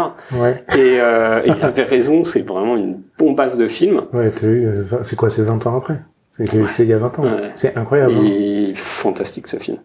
Et euh, toujours est-il que donc j'ai regardé le film, j'ai regardé la suite dans la foulée, qui est aussi une tuerie euh, impitoyable. Et euh, bah voilà, le vendredi, on a tendance à bosser, euh, donc on fait ce qu'on a à faire, mais euh, on a le droit de bosser sur des trucs euh, qui, enfin moi en tout cas, je, je me suis autorisé le droit de bosser sur des trucs euh, qui, voilà, qui me paraissent pertinents, mais euh, de l'exploration, des trucs. Ouais. Et euh, bah, dans la foulée, euh, j'ai refait complètement le dashboard en, en dark en Ouais. reprenant effectivement les ce côté euh, je suis allé chercher euh, des images de l'interface de de des interfaces que tu vois dans dans Blade Runner de celles que tu vois dans Ender's Game. Je me suis tapé un un comment un, un silo complet de euh, bah, quelles sont les interfaces dans les je sais pas moi dans les chasseurs euh, dans les chasseurs euh, rafales du futur dans tous ces trucs là reprendre tous ces éléments, qu'est-ce qui est concret, qu'est-ce que je peux réutiliser, comment euh, si je devais refaire ce truc-là en dark, un peu SF, comment je le ferais. Et en général, pour les icônes, c'est comme ça que je fais. D'accord. Quelle est, en gros, chez Front, c'était bah quelle est euh, l'image que je veux donner au produit, qu'est-ce que c'est? Si je devais la- l'associer à un personnage, à quelqu'un ou n'importe quoi, euh, quel sentiment que j'ai envie de En l'occurrence, c'est quoi? Pour Front C'est quoi le, c'est quoi C'était euh, le sérieux du mail, parce que malheureusement tu peux pas sortir de ça, parce que les, la technologie du mail a pas évolué depuis euh, tellement longtemps, donc c'est quand même euh, c'est un carcan quoi, mais euh, avec un côté euh, ouais, je jeune quoi, tu vois. un euh, twist un peu jeune. ouais. c'est pas parce que c'est de l'email que ça doit être chiant. Mon but, c'était pour les gens qui bossent toute la journée là-dedans, de pas, euh, en gros, passer leur temps à voir des icônes tout carrées, quoi, Mhm. qui font mal aux yeux. D'accord. Ouais. qu'ils soient capables de reconnaître leur euh, truc, qu'ils soient pas ralentis dans leur flow parce que euh, l'icône correspond pas à quelque chose, mais euh, ouais, avoir quelque chose que quelque chose de moi dedans, quoi. Ouais. Et euh, là, pour le coup, c'est purement égoïste, mais euh, c'est en général pour ça que je refais les icônes des produits sur lesquels je bosse. C'est qu'il y a un moment où je peux pas, quoi. C'est c'est juste une question de goût. J'ai besoin. Tiens, ouais. Si les icônes sont bien, il y a pas, y a pas, y a pas de souci, tu vois. On les garde, je respecte, il y a pas de souci. Mais euh, si à un moment je me sens, euh, je me sens mal avec, euh, ça, ça va, ça va monter sur ma to-do list très rapidement, quoi. Il y a des exemples de produits euh, que tu utilises ou que tu vois où tu te dis euh, il y, a un- il y, a un- il y a un bon travail de fond qui a été fait sur l'iconographie? Bah, euh, À part tes produits. Hein. Mais euh, Ah Non, non, euh, moi, mes Ouais. produits, j'aurais jamais l'ego suffisant pour dire euh, sur mon produit, euh, c'est bien. Mais euh, Sketch, Sketch? Sketch, euh, je sais pas si tu as fait le test d'enlever les labels sous les icônes de... euh, je, je sais même pas si je les ai moi les labels. Donc euh, Bah, tu vois, Ouais. rien que ça, Ouais. le fait que tu arrives à bosser avec les icônes sans les labels, oui. alors qu'il y a plein de trucs où, euh, je sais pas, si tu prends tous les outils du Pathfinder, Mhm. À chaque fois, tu es vraiment à ça Ouais, de, vrai. de la connerie, quoi. et, et non, en fait, ça marche parce que ça a été bien fait, quoi. Ouais. Ceux de Framer, là, ceux de Framer X, je les trouve, je les trouve cute, ils marchent bien. Euh, Ah, ceux de. Dropbox Ouais. sont, sont bien. Ouais, c'est parce qu'il y a Kevin qui y bosse, c'est ça? Bah, il n'y a, pas que Kevin, mais il y a, en général, les boîtes où il y a, où il y a pas mal d'illustrateurs qui ont été embauchés, ouais, ils ont, euh, ils se permettent d'avoir, euh, et c'est pareil, euh, la version que, la version de Git Scout qu'a fait Adrien, elle est bien, quoi. J'étais content. Ah, c'est intéressant. Il a très bien travaillé, quoi. Bah, merci parce que du coup, je vais devenir, c'est ça que j'adore dans nos discussions comme ça, c'est que je vais devenir beaucoup plus, j'aurai le réflexe de regarder beaucoup plus en détail que ce que je ne faisais avant. Merci pour ça. De rien. euh, J'ai plein de questions, c'est toi qui choisis. Euh, des conseils que tu donnerais à quelqu'un qui démarre, par exemple? Ou des conseils à éviter? Qui démarre en tant que designer? Ouais, plutôt des, des conseils à éviter pour quelqu'un qui démarre. Des trucs que tu peux entendre où tu te dis ça n'a pas de sens, ou c'est ridicule, ou euh, des choses que les gens font où tu te dis pourquoi vous faites ça? Surtout pour des jeunes qui démarrent et qui, qui ont la foi et qui sont inspirés. Pour des jeunes qui démarrent, euh, j'aurais tendance à dire euh, reste à ta place.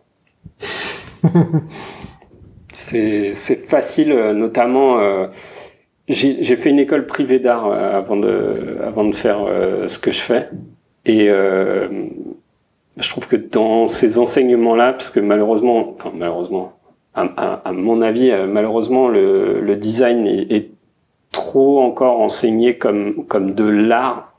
On, élève des artistes, quoi. On dresse des artistes. Et euh, encore, enfin, oui, il y a une dimension artistique dans ce qu'on fait, mais on est des techniciens. Exactement. Et, euh, et un technicien, il acquiert pas de l'expérience et il, il s'améliore pas dans ce qu'il fait s'il apprend pas au bout d'un moment à mettre son ego dans sa poche et à regarder ce qui se fait. À regarder ce qui se fait, à écouter ce que les autres ont fait. Pourquoi ils l'ont fait comme ça? C'est facile de bitcher sur un produit, moi ça m'arrive tout le temps. Encore une fois, hein, Sketch reste mon produit préféré, et pourtant je pourrais bitcher dessus toute ma vie. Mais euh, il y a une raison en général pour laquelle les choses sont faites comme elles sont faites. Et quand ça break, c'est pareil, il y a une raison. Et il faut savoir de temps en temps juste euh, Observer en fait quoi. Observer. C'est important d'avoir de comment dirais-je de une aspiration et vouloir euh, savoir où tu veux aller. Euh, voilà, je veux bosser, je veux finir euh, VP, product dans un truc où tu vois tout est louable. Il n'y a pas de souci avec ça. Mais euh, c'est important de savoir se, ouais, se poser, de regarder et discuter avec des gens qui sont bien meilleurs que toi en général. C'est qui les gens que toi t'estimes être bien meilleurs que toi et desquels tu peux apprendre Kevin. c'est un épisode pour Kevin. Kevin, c'est le patron. Euh, tout, quasiment tous les gens avec euh, avec qui euh, je garde contact euh, dans ce domaine-là. Euh, T'apprennent. Il y a des gens que tu peux citer. Ça m'intéresse de. Bah Jean-Marc. Jean-Marc. J'aime beaucoup Jean-Marc. Je pense que il y a, enfin, il y a pas de, il a pas d'inconnu sur le. C'est pas un hasard qu'il soit euh, là où il soit et qu'il ait euh, cette aura-là. Tim Vandam, mmh. euh, avec qui j'ai discuté plusieurs fois, euh, que j'ai rencontré euh, quand je bossais chez Front ASF, et devrait être le standard de ce qu'un designer est. Oui. Ouais.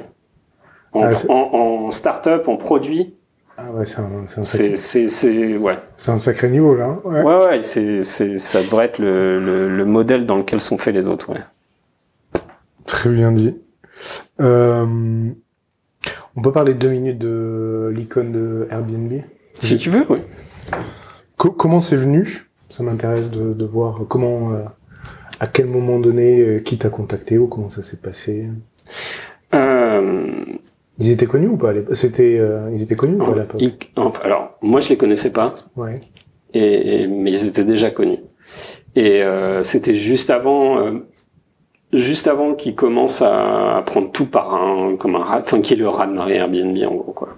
C'était, euh, je suis arrivé pile dans les final touch de leurs produits euh, iOS. Et c'était, moi, j'en avais jamais entendu parler.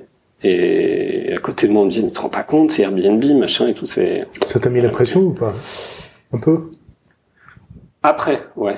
Quand je me suis dit, ah, c'est... Encore, enfin, pour resituer, euh, c'était au début de ma carrière de freelance. D'accord. Vraiment.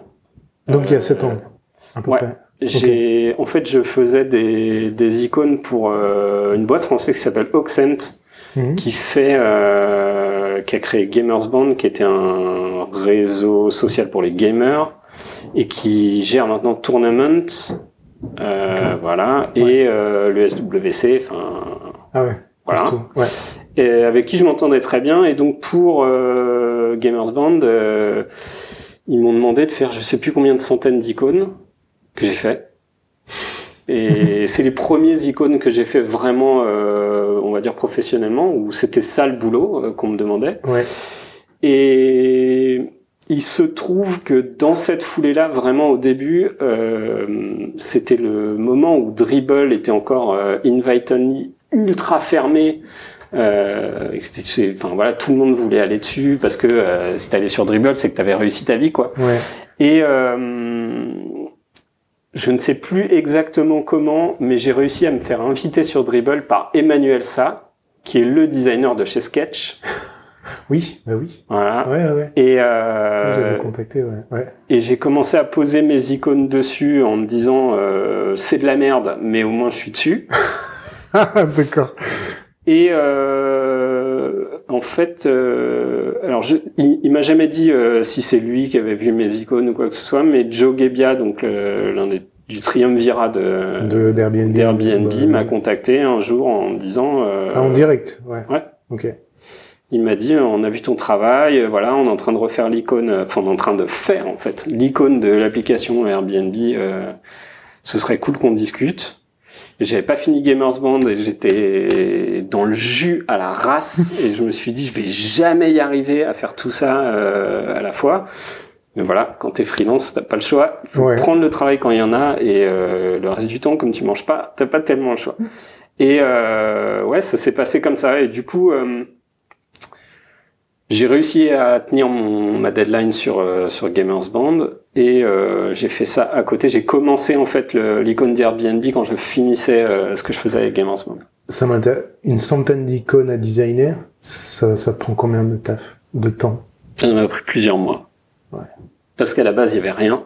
Ah ouais. et que donc faut déjà définir, euh, ça va être des mots de merde, mais faut définir une DA, une direction artistique, faut voir encore une fois à qui on s'adresse, à quoi ils servent, où est-ce qu'ils vont être displayés. Ah ouais, là ils t'ont juste dit on, a en a besoin, vas-y débrouille-toi, on te file les clés. Non, justement, on a on a refine au fur et à mesure et euh, putain, j'utilise trop de mots anglais.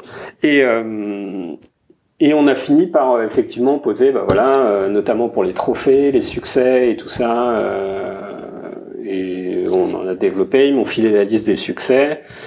Euh, on en a retravaillé quelques-uns. Euh, c'était, c'est toujours très agréable de bosser avec eux parce que euh, bah, ils sont fun quoi. C'est- encore une fois, c'est le monde du jeu vidéo. euh, Ouais. et c'est juste, c'est sympa, quoi. Et euh, voilà. Après, quand on a déterminé, bah, t'en as qui étaient en série, donc il faut qu'elles puissent être déclinables, etc. Et euh, une fois que ça c'était fini, une fois que j'ai réussi à bloquer les séries, après c'est euh, tout ce qui est, euh, bah là pour le coup pour les trophées c'était vraiment des métaphores de ce, de ce que t'avais et euh, il y avait, c'était des références de pop culture et de, de trucs. Ça, ça, pour le coup c'était vraiment ultra fun quoi. Donc on a pris un, j'avais pris notamment pour les succès, t'avais un, un forme de badge, donc t'avais un template de badge Mhm. avec le, le highlight et la drop shadow. Et euh, après, moi, je faisais, je faisais différentes illustrations dedans qui permettaient de décliner le truc. D'accord. Et ouais, ça a pris, ouais, ça a pris plusieurs mois. Tu les as sur Dribble, on peut les voir ou pas? Il en reste? Et ils doivent être encore, il doit y en avoir encore quelques-unes tout au début de mon, dribble, quoi. Ok, ouais. Je, il en reste parce que je crois que je crois pas que j'ai supprimé des trucs dans mon dribble depuis que je suis. D'accord. Donc il y a des trucs bien pourris au début. euh, c'est important. De garder des breadcrumbs tout nazes de, pour te rappeler que euh, Le travail t'en es peut-être là maintenant, mais il n'y a pas beaucoup d'années, euh, tu faisais de la merde comme les autres, quoi. Et euh, pour terminer sur l'anecdote Airbnb, discussion avec Joe, Joe Gebbia. Mm. Et euh, ça t'a pris combien de temps pour arriver à faire ce, ce, cette icône-là euh? T'as été payé combien Si c'est pas indiscret, ça m'intéresse. euh, Pas assez cher, Pas assez cher, ouais. pas assez cher du tout. Mais pour à, moi, à l'impression. Non, dit- pour moi c'était, en fait, euh, je pense que s'il y a un truc qui manque aujourd'hui à tous les designers qui veulent se lancer en freelance, c'est euh, c'est les barèmes quoi. Les, les, les, barèmes, les charts de bah, raisonnablement combien tu peux te faire payer pour euh, pour tel boulot selon euh, parce qu'il n'y a pas il n'y a pas que une question d'heure quoi. Une question parce que ce que tu factures en tant que freelance, c'est le temps effectif passé dessus mais euh, ça t'empêche pas d'y réfléchir pendant euh, le temps où tu es en train de faire autre chose, de griffonner sur des trucs, euh, tu vois, je te dis de regarder un film et de dire qu'est-ce que je peux en prendre, c'est un truc de tout le temps. Il y a et il y a tout tout ce que tu as dû emmagasiner avant pour pouvoir en arriver à ce moment-là et designer ce truc-là, quoi. Mm. Donc euh, c'est difficile. Et quand j'ai commencé, je me faisais vraiment pas payer assez cher, quoi. Je crois que j'étais à 25 25 euros de l'heure. D'accord. Et euh, et je n'osais même pas leur demander ça, quoi. En fait, j'avais tellement pas de, de, de points de référence. Ouais euh, mes seuls points de référence, c'est les boulots que j'avais fait avant. Et les boulots que j'ai fait avant, c'était euh, bosser chez McDo, c'est euh, faire du ah. déménagement, voilà, du, du travail manuel, quoi. Du et tout ça, c'est c'est au SMIC ou en dessous du SMIC. Et enfin voilà quoi. quand j'ai dit à ma à ma femme à l'époque, j'ai leur demandé 25 euros de l'heure et tout, elle m'a dit putain ça va, tu te fais plaisir quoi. et maintenant, avec le, avec le, avec l'expérience, je me dis putain, mais quel con quoi. J'aurais dû demander beaucoup plus. Ouais, mais, tu vois, 7 ans après. Mais il faut commencer. Bien tu sûr. Vois, il faut commencer et. Et on en parle encore aujourd'hui, tu vois. C'est peut-être, c'est peut-être pas ce que t'as été payé là, mais euh, voilà, ça. Et surtout, c'est fait, quoi. Je, ça fait. sert à rien de. Ouais, exactement. C'est marrant d'y repenser, de se dire, j'aurais pas dû faire ça comme ça, j'aurais pas dû faire ça comme ça, j'aurais dû faire ça comme ça avec le recul. Est-ce que j'ai des regrets dessus? Ah Non, pas du tout quoi. C'est grâce à cette icône euh, que j'ai fait la, je crois c'est la première année de, de, mon freelance. Les six années qu'il y a derrière, c'est grâce à cette icône. C'est grâce à cette icône? Uniquement grâce à cette icône. Fou. Parce que cette icône, il a marché. Il y a du monde qui l'a vu, et j'ai jamais cherché de travail après. Après, on est venu me voir, on dit ah j'ai vu, t'as fait l'icône Airbnb et tout machin. Et avec le temps qui passe, les gens ils se disent putain s'il a fait Airbnb à ce moment-là, ça veut dire que maintenant il a dû faire euh, tant de trucs mortels entre temps. Euh, et voilà. Et du coup, j'ai quand même augmenté mes prix au fur et à mesure parce qu'il faut pas déconner.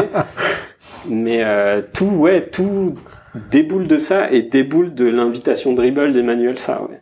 Ma carrière, je la dois à dribble quoi. C'est fou. Hein. Ouais. Mais ça revient souvent, hein. je sais pas si... Euh, enfin, il y a plein, plein, plein, plein de designers, ça, ça gravite autour de Dribble, on se rend pas compte, tout le monde bitch dessus euh, aujourd'hui. Mais, je pense que euh, c'est plus difficile maintenant, d'abord parce qu'il y a trop de monde sur Dribble. Mhm. Comment t'apprends? T'as 38 ans, t'as quand même... As, là, t'as de la bouteille, t'as de l'expérience, t'es sollicité, t'es en salariat. Comment tu challenges sur des, sur des nouveaux projets? Comment tu continues à apprendre? En fait, je travaille plus de la même façon euh, j'essaye maintenant euh, d'aller dans le fond des choses et surtout de me forcer à aller euh, chercher de l'info que j'ai du mal à comprendre. Là, tu vois, sur le, notamment sur Hull, euh, je vais voir les, les dev backend, les, j'essaye d'apprendre d'eux en fait. Qu'est-ce qu'ils qu'est-ce qu'ils attendent d'un produit comme le nôtre par exemple, comment ils l'utiliseraient j'essaye d'aller chercher les trucs là où j'allais pas les chercher avant quoi. D'accord. Et euh, ça ça me fait apprendre et, et j'itère euh, je crois que j'itère beaucoup plus qu'avant en fait. T'itères beaucoup plus qu'avant ouais. J'ai toujours itéré euh, beaucoup. Je me dis je me dis jamais maintenant euh, celle-là c'est la bonne en fait. Ça ça existe plus pour moi. Ah oui? Ouais. Et comment t'arrives à, à trancher? À un moment donné, il faut shipper le truc, tu fais comment?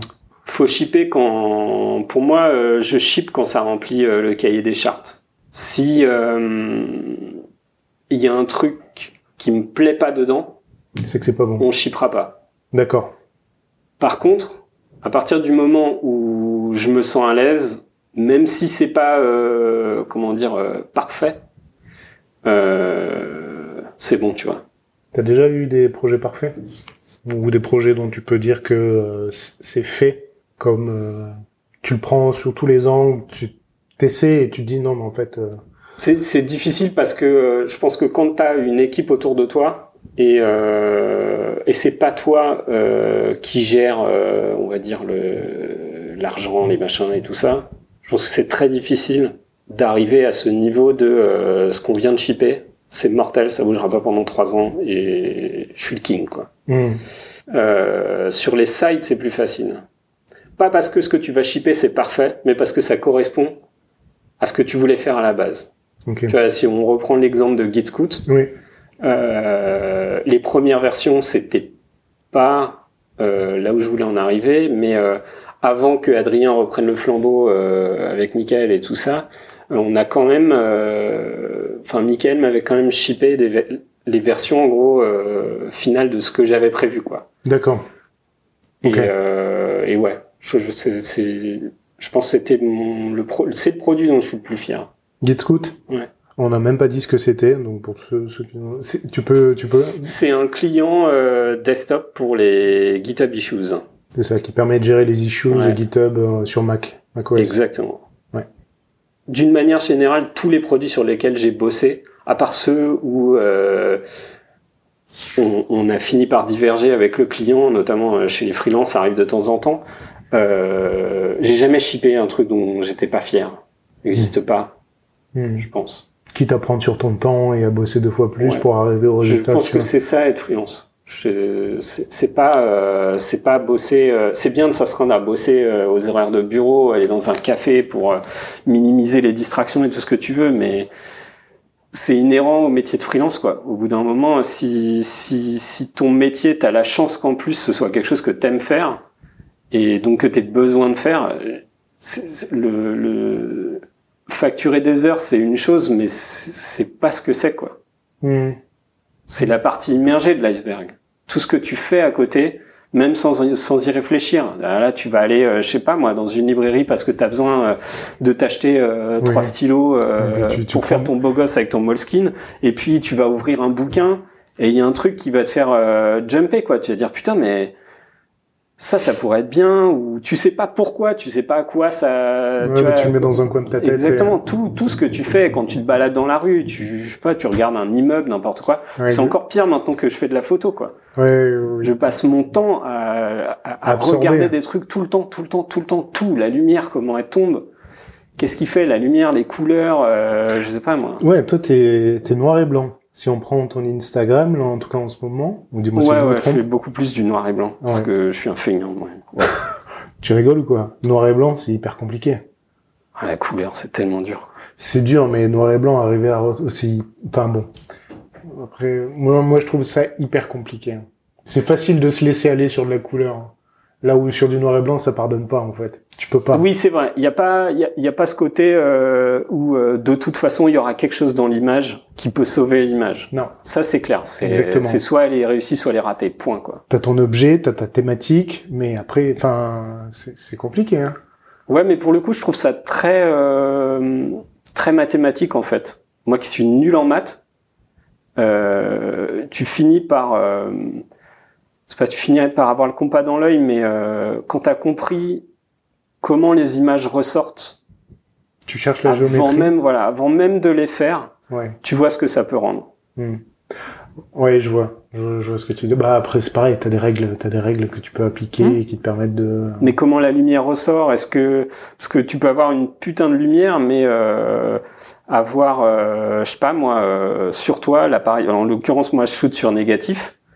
Et euh, bah, il se trouve que peut-être la pellicule, la combinaison de pellicule plus euh, ouverture que j'ai sur mon appareil, je peux faire tout ce que je veux, ça me permettra pas d'exploiter cette lumière parce que euh, je sais pas moi, le, la, la pellicule elle est pas assez rapide ou des trucs comme ça. Pourquoi, ouais, pourquoi rester sur du négatif à l'heure du, euh, du numérique euh, Tu te rajoutes une difficulté euh, quand même. Ouais.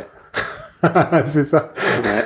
Pour ceux, pour, pour ceux qui voient pas, il a un énorme sourire quand je dis ça. Je sais pas, c'est pour le coup, je pense que ça a à voir avec mon âge. Mhm. Moi, j'ai, enfin, on est de la même euh, génération. J'ai grandi. Euh, Avec l'argentique. je me souviens de l'arrivée du numérique. Ouais. Je me souviens de ce que c'était. Je me souviens du prix exorbitant que ça coûtait pour avoir un appareil numérique qui te rendait des photos, qui faisait. Genre maintenant, on en est à là à Photokina. Ils parlent d'appareils photo qui ont des capteurs à 100 mégapixels. Mhm. Moi, je me souviens du 1 mégapixel. Comment on était gaze de pouvoir prendre une photo 50 000 fois sur des pauvres euh, cartes de merde pour euh, pour sauvegarder et tout, et de se dire putain mais c'est c'est dix fois mieux. En fait, c'est pas du tout dix fois mieux quoi. C'est pas du tout dix fois mieux. Ce qui y a de vachement bien dans le numérique, et j'ai commencé quand j'ai commencé à prendre la photo sérieusement, j'ai commencé par mon numérique, mon rangefinder numérique, parce que ça m'accordait le luxe de pouvoir prendre 50 fois la même photo en me disant voilà, c'est pas grave, j'apprends, on s'en fout, on shoot, on shoot, on shoot, on shoot. Et je peux pas me permettre ça maintenant, avec les négatifs. Tu fais le développement toi-même? Non, c'est mon objectif euh, l'année prochaine maintenant. Ouais. ouais. Pour 2019, je veux développer moi-même et il faut que j'aille voir aussi des imprimeurs pour essayer d'en tirer quelques-unes. Ouais. Ouais, parce que c'est là où tout le travail va pouvoir ouais, ouais, ouais. Mais euh, ouais, j'ai pas, j'ai pas eu le temps. Et puis, euh, d'abord, je procrastine beaucoup, beaucoup, beaucoup, beaucoup, beaucoup.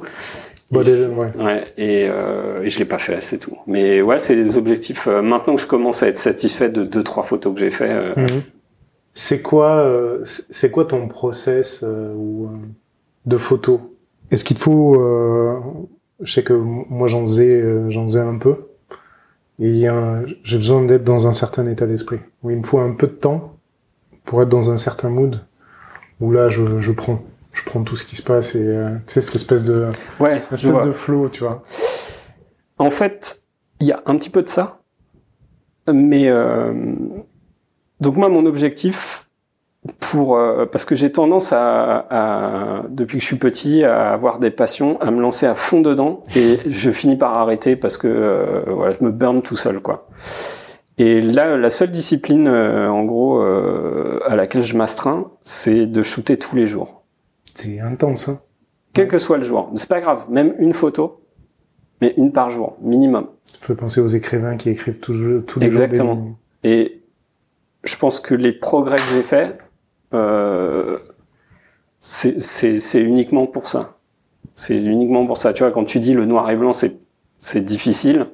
Pour moi, ça l'est pas. C'est difficile de prendre une, une, photo qui marque, une bonne photo, ça c'est toujours difficile. Mhm. Ça dépend de tellement de choses.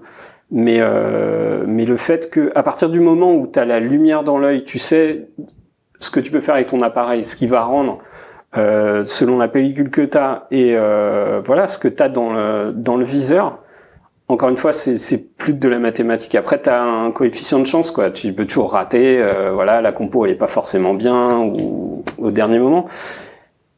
Mais la couleur, c'est tellement, c'est tellement difficile en vrai, quoi. Oui, bah. Ouais. Mais je, je, voulais pas shooter en couleur au début. Là, je le fais un peu de temps en temps. Là, je vais arrêter pendant un moment parce que je me suis bien dégoûté. Ah ouais. mais, mais je trouve ça très dur. Et pour le, le mood, si tu veux, donc à partir du moment où je me sers de mon commute en fait. D'accord. Pour les jours de, de, travail, je ne shoot quasiment que pendant mon commute. Aller, retour. D'accord. Et euh, le mood, c'est facile. J'ai de la musique de l'oreille, dans les oreilles tout le temps. J'interagis euh, jamais avec les gens. Par contre, tu fais des portraits. Je t'ai vu faire quelques portraits comme ça, demander ça un peu. J'essaye de me forcer de temps en temps. C'est ouais. Mais je vais pas le faire plus que ça. Ce sera ponctuel, je pense. C'est très dur. Euh, je pense qu'il faut avoir la fibre. Euh, c'est d'abord c'est euh, une violence. Oui, je comprends. Une, ouais, sociale, sociale. Ouais. enfin, je sais pas comment dire. enfin, je pense qu'on vit à une époque aussi où maintenant les gens passent leur temps à, à, se prendre en photo partout et à se mettre, à se publier en photo partout. Mm-hmm. Et curieusement, quand quelqu'un te grille en train de les prendre en photo, ils se sentent agressés. Ouais. Mais ça, ça touche à l'intimité. Hein. C'est vraiment le, portrait, c'est l'intimité. Hein. Et surtout, on a, enfin, il y a un côté, euh, il y a un côté qui est associé au paparazzi en fait. Quand, quand tu te fais prendre en photo par quelqu'un qui t'a pas demandé, ouais. Euh, il y a un côté, mais qu'est-ce qu'il va en faire quoi? Oui, c'est genre. Est-ce que bah, c'est pas euh, du repérage ou, ou même réseaux sociaux à la con et tu euh, tu as tagué, tu sais pas où, comment, pourquoi. ouais. Et euh, enfin, ça, je le comprends, mais je pense que ça, ça a pas de sens en fait. À partir du moment où tu passes ton temps à, te montrer partout, tout le temps, avec des inconnus que tu prends dans ta photo de toute façon, parce qu'ils mmh. sont là euh, autour de toi. Mmh. en fait, c'est illogique, c'est irrationnel derrière de, tu vois, de, de se dire euh, ah mais pourquoi il me prend en photo? Alors que tu passes ton temps en fait, tu passes ton temps à, à vouloir ça quoi. Ouais. Mais donc du coup toi le portrait c'est pas c'est pas ton truc, c'est quoi les euh, c'est quoi que tu vas snapper, c'est quoi que tu vas C'est la ouais c'est la photo de rue quoi. C'est c'est c'est documenter euh, le temps qui passe. Pas l'archi. T'es pas sur, t'es pas sur du J'aime bien l'archi. Euh, je suis euh, deux trois gens qui font euh, très bien de la photo d'archi. William de chez Front est, est très bon là-dedans. Mais c'est pas mon truc. D'abord, je trouve ça froid. Mhm. Et ensuite, en général, les, souvenirs que tu as, enfin, je sais, je sais pas toi, mais moi, les, les souvenirs que j'ai euh, de photos, les photos qui m'ont marqué euh, dans ma vie, même des photos, tu vois, de famille ou de quoi que ce soit, c'est parce qu'il y avait des gens dedans. Oui, c'est l'humain, c'est voilà. ouais. Et c'est ça qui m'intéresse. Mhm. Pour euh, à une époque où, où regarder son prochain, c'est, tu vois, les gens que t'as en face de toi dans le métro ou quoi que ce soit, c'est plus naturel. Ouais. C'est une agression. Hein, ça Exactement. Ouais. Je, je, je, trouve ça intéressant. Euh, c'est quelque chose ouais qui et pour le coup c'est c'est une violence. Hein. Je, je, je, fais pas de street portrait justement parce que c'est vraiment trop dur d'aller voir les gens et leur dire bonjour. Ouais. Est-ce que ok Vous me semblez être intéressant. Est-ce que je peux vous prendre en photo mhm. Parce que c'est difficile de, de, de, de, de décrire pourquoi tu trouves la personne intéressante. Ça dépend des gens. Et je sais pas, ça peut être la lumière, ça peut être son chapeau ou quoi que ce soit. Et il se dit mais c'est quoi ce creep tout pourri quoi Ça je le comprends, tu vois. Mais la photo de rue, en fait, saisir les des moments qui, qui arrivent que à ce moment-là en fait. Être là pile à ce moment-là quand la lumière va toucher ça, que cette personne elle est là et qu'elle est en train de regarder son téléphone et que tu vois son chapeau et que ça projette cette ombre projetée. Il y a que toi qui l'as vu. T'étais là à ce moment-là. Est-ce que tu as réussi à le capturer ou pas hmm. Et euh, je sais pas. Je, pour moi, enfin, les, les, photographes les, les, les, plus importants, ceux qui marquent, ceux dont j'aime regarder les, les, livres, même euh, voilà des, des, trucs centenaires et tout ça, c'est ceux qui ont documenté l'espèce humaine, quoi. Les gens avec lesquels ils vivent ou les gens qui vont voir les, je sais pas moi, les photographes de guerre qui vont sur place. Les observateurs de l'être humain. Exactement. C'est à ça que ça sert la photographie. Enfin, le, pour moi, le, le plus gros, le plus gros gain, gain qu'on a eu de, de la photographie, c'est, c'est, c'est pas la vidéo derrière ou les reportages ou tout ce que tu veux. Mais euh, je sais pas si tu prends quelqu'un comme Don McCullin, qui est un, un grand photographe de guerre, le fait qu'il arrive à rendre avec une photo le sentiment que tu vas avoir en, en en voyant un reportage sur, je sais pas moi, un conflit afghan de une heure et demie, où à la fin tu dis putain, quand même, euh, ça chie quoi. Mm. Le mec qui t'a rendu ça en, une photo. Il n'y a pas de paysage, il n'y a rien. T'as le portrait juste d'un mec. Enfin, euh, c'est difficile à expliquer comme ça, mais. Euh, non, mais moi là, là, là tu me, j'ai exactement, tu me, tu me retranscris là ce que t'as dit tout à l'heure dans l'iconographie, tu vois. C'est à un moment donné, cet instant T est représenté par une photo. Mm de tout un contexte, tout un environnement. C'est un côté ethnographique aussi hmm. qui est hyper intéressant. Euh. Ouais. C'est hyper. Et encore une fois, je pense que ça a à voir avec l'époque. Je, je suis pas euh, la personne la plus sociable euh, de, de l'Île-de-France, voire de, de, la France, et du coup m'obliger, si tu veux, à. C'est une question de. Il y a une, une relation de c'est des gros mots, mais de, de haine et d'amour avec le, avec son prochain, quoi. C'est-à-dire que il y a des moments où tu comprends pas les gens et tu peux pas comprendre qu'ils soient comme ils sont, et puis il y a d'autres moments où, euh, tu vois, c'est toujours les moments ah, quoi mm. que ce soit où, où t'es toujours surpris par euh, par l'être humain en général, et je, je sais pas, euh, c'est curieux, quoi. C'est de la curiosité en fait. Ma, ma façon de pourquoi je fais de la photo, c'est parce que je suis curieux c'est juste parce que je suis curieux et que je peux pas. C'est pas des questions que je peux poser. C'est pas. Je sais pas. Ça m'intéresse. J'aime avoir. Euh... Et c'est encore une fois, ça, ça, tout ça débouche de l'illustration, quoi. La composition, comment tu crées l'image, pourquoi elle est intéressante, mhm. pourquoi elle est intéressante pour toi et pas pour quelqu'un d'autre, et qu'est-ce que tu arrives à en faire, quoi. C'est une discipline. C'est intéressant. c'est c'est un sujet passionnant en tout cas. Passionné, passionnant. Là. Ah ouais, franchement, ouais, c'est, j'aurais dû m'y mettre largement avant, quoi. J'ai perdu du temps. T'arrives avec un, un, autre background quand tu, quand tu commences à te mettre dedans. Pour, euh, peut-être pour terminer, du coup, euh, J'aime bien cette question. Elle est un peu. Est-ce que tu as un tic? J'ai une autre question. J'ai vu que tu avais euh, le 2709. Ouais. C'est. On sera pas obligé de le mettre, hein, mais ça m'a. Ah si si si. Euh... T'as 2509. Il a 2509, c'est la date de naissance de ma fille. Ouais. Et 2709, c'est la date de... du décès de ma mère. Ah. Ok. Bon, bah... Non, c'est juste pour se. Rappelle-toi des choses importantes. Ouais. C'est tout. Ok. J'allais dire 2709, c'est la date de naissance de ma femme. Mais bon, la vie et la mort. Ouais. On est là-dedans de toute Exactement. façon. Et le temps qui passe. Et du temps qui passe, ouais. Ouais. Euh, Est-ce que tu as un tic ou une habitude? Un peu inhabituelle ou euh, étrange ou absurde que toi t'aimes bien ou on t'a fait remarquer? Alors là, là comme ça, je vois pas. C'est c'est à mon entourage qu'il faudrait demander ça. euh, à, à part le fait que je digresse tout le temps parce que j'arrive pas à rester concentré sur un truc. Euh, non, je sais pas. Dire de la merde. Je peux pas m'empêcher de dire de la merde tout le temps, tout le temps, tout le temps, tout le temps. Pour désamorcer les situations? Quand ça devient trop sérieux? ou je sais pas, je pense qu'avec le temps qui passe, euh, j'ai du mal à intérioriser euh, peut-être euh, certains trucs, j'ai besoin de faire de la place en fait. Donc euh, je préfère que ça sorte et que Ouais. Se concentrer sur l'essentiel. ouais, et je trouve ça fun en fait juste de de temps en temps de de pouvoir se laisser aller à à être méchant gratuitement tant que ça fait de mal à personne, euh, c'est- c'est c'est jouissif. Bah, Donne-moi un exemple alors de dernière méchanceté. euh, Je sais pas si je peux. Euh, Vas-y. un truc très con, Personne ne nous écoute de toute façon. Un truc très con, c'est euh, je vais je vais pas dire le nom de la boîte parce que c'est c'est pas important. Mhm. Euh, D'autant plus que ça arrive à toutes les boîtes et que encore une fois, il faut savoir balayer dans sa porte avant d'ouvrir sa gueule. Exactement. Mais euh, je bossais sur un truc et euh, il y a une une boîte dont j'avais besoin du logo et euh, il se trouve qu'ils avaient changé de logo. Donc euh, je suis allé sur leur page. Euh, donc déjà j'ai galéré à trouver leur machin branding parce que maintenant euh, tout le monde a une page branding et guidelines. euh, Télécharger le logo assets. voilà en EPS Bah, c'est- ou en machin. Brand.io. Hein. Ça a été racheté par Invision, ça d'ailleurs. Bref. Ouais. Ouais, moi je cherche sur Google en fait, je me fais plus chier euh, aller sur des plateformes et des machins, c'est bon. Ok.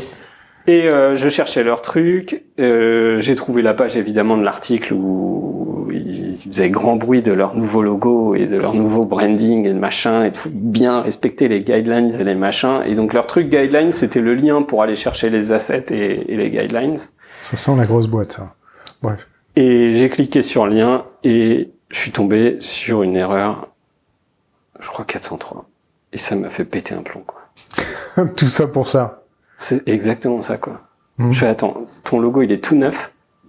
Tu t'es fendu de ton article médium en carton. Personne a quoi que ce soit à foutre sur ton rebranding et sur euh, les super, euh, toujours les raisons de, on veut que ça évoque la nature et je sais pas quoi, et, et, et equality et je sais pas quelle merde. Tu mets ton lien et tu t'es foiré sur le lien, sans déconner, quoi. T'avais un job, quoi. T'es vache. Ah ouais. Tu vois ce que je veux dire? Ce serait un truc vieux, en fait. Je, je pense que Ouais. j'aurais dit non, bah c'est normal, c'est vieux, c'est pas grave. C'est, ça vient de sortir, quoi. Ouais, ouais, ouais. Ok. Qui, tu vois, qui, qui au niveau de la checklist t'es pas dit, euh, on avait fait que le lien il marche? Non mais Ouais, c'est vrai. donc là oui, dans ces ça, ça, alors ça, Ça, ça t'alimente une journée entière? non peut-être pas une journée entière, mais euh, je pense que tout le monde le sait autour de moi, D'accord. instantanément quoi. Ok. Et je- après, c'est, ça dépend de comment on a été élevé. Moi, j'ai été élevé en banlieue et voilà. On, Vas-y. on taille, quoi. On taille. On Ouais. discute pas, on taille. Donc, euh, si, tu fais de la merde, tu, tu vas le savoir, quoi. Ok. Ok, bon, c'était, c'était le, le cri, euh, le coup de gueule de, de fin d'épisode. Ça marche. Bah, merci beaucoup. De rien. Voilà, C'est tout pour la French Touch. Alors avant de vous quitter, quelques petites choses. D'abord, encore merci à notre invité pour son temps et pour son retour d'expérience. Comme d'habitude, vous pouvez retrouver toutes les références, les outils, les personnes qui sont citées dans l'épisode. Pour cela, il vous suffit d'aller directement sur le descriptif du podcast, sur l'appli de votre choix, vous cliquez dessus et vous serez redirigé directement sur le site lafrenchtouch.fm. Si vous souhaitez me contacter pour me poser des questions, pour me proposer de nouveaux invités ou juste me faire un feedback, vous pouvez le faire directement sur Twitter. Le pseudo c'est lafrenchtouchfm tout attaché. N'oubliez pas de vous inscrire sur le nouveau podcast Le Pitch pour découvrir de nouvelles startups ou si vous avez envie de pitcher un projet, que vous avez quelque chose à présenter et pour lequel vous avez besoin de tester le marché, récupérer du feedback, voire obtenir des premiers utilisateurs, rendez-vous sur le site www.lepitch.fm. Alors je veux prendre un peu de temps aussi pour vraiment vous remercier d'avoir écouté jusqu'ici d'abord. J'espère surtout que l'épisode vous a plu. Et si c'est le cas, n'oubliez pas, vous pouvez me le dire en mettant un petit commentaire ou une note 5 étoiles sur iTunes de préférence. Ça me motive beaucoup et surtout ça aide à faire connaître le podcast. Voilà, merci pour tout et à très vite pour un nouvel épisode de La French Touch.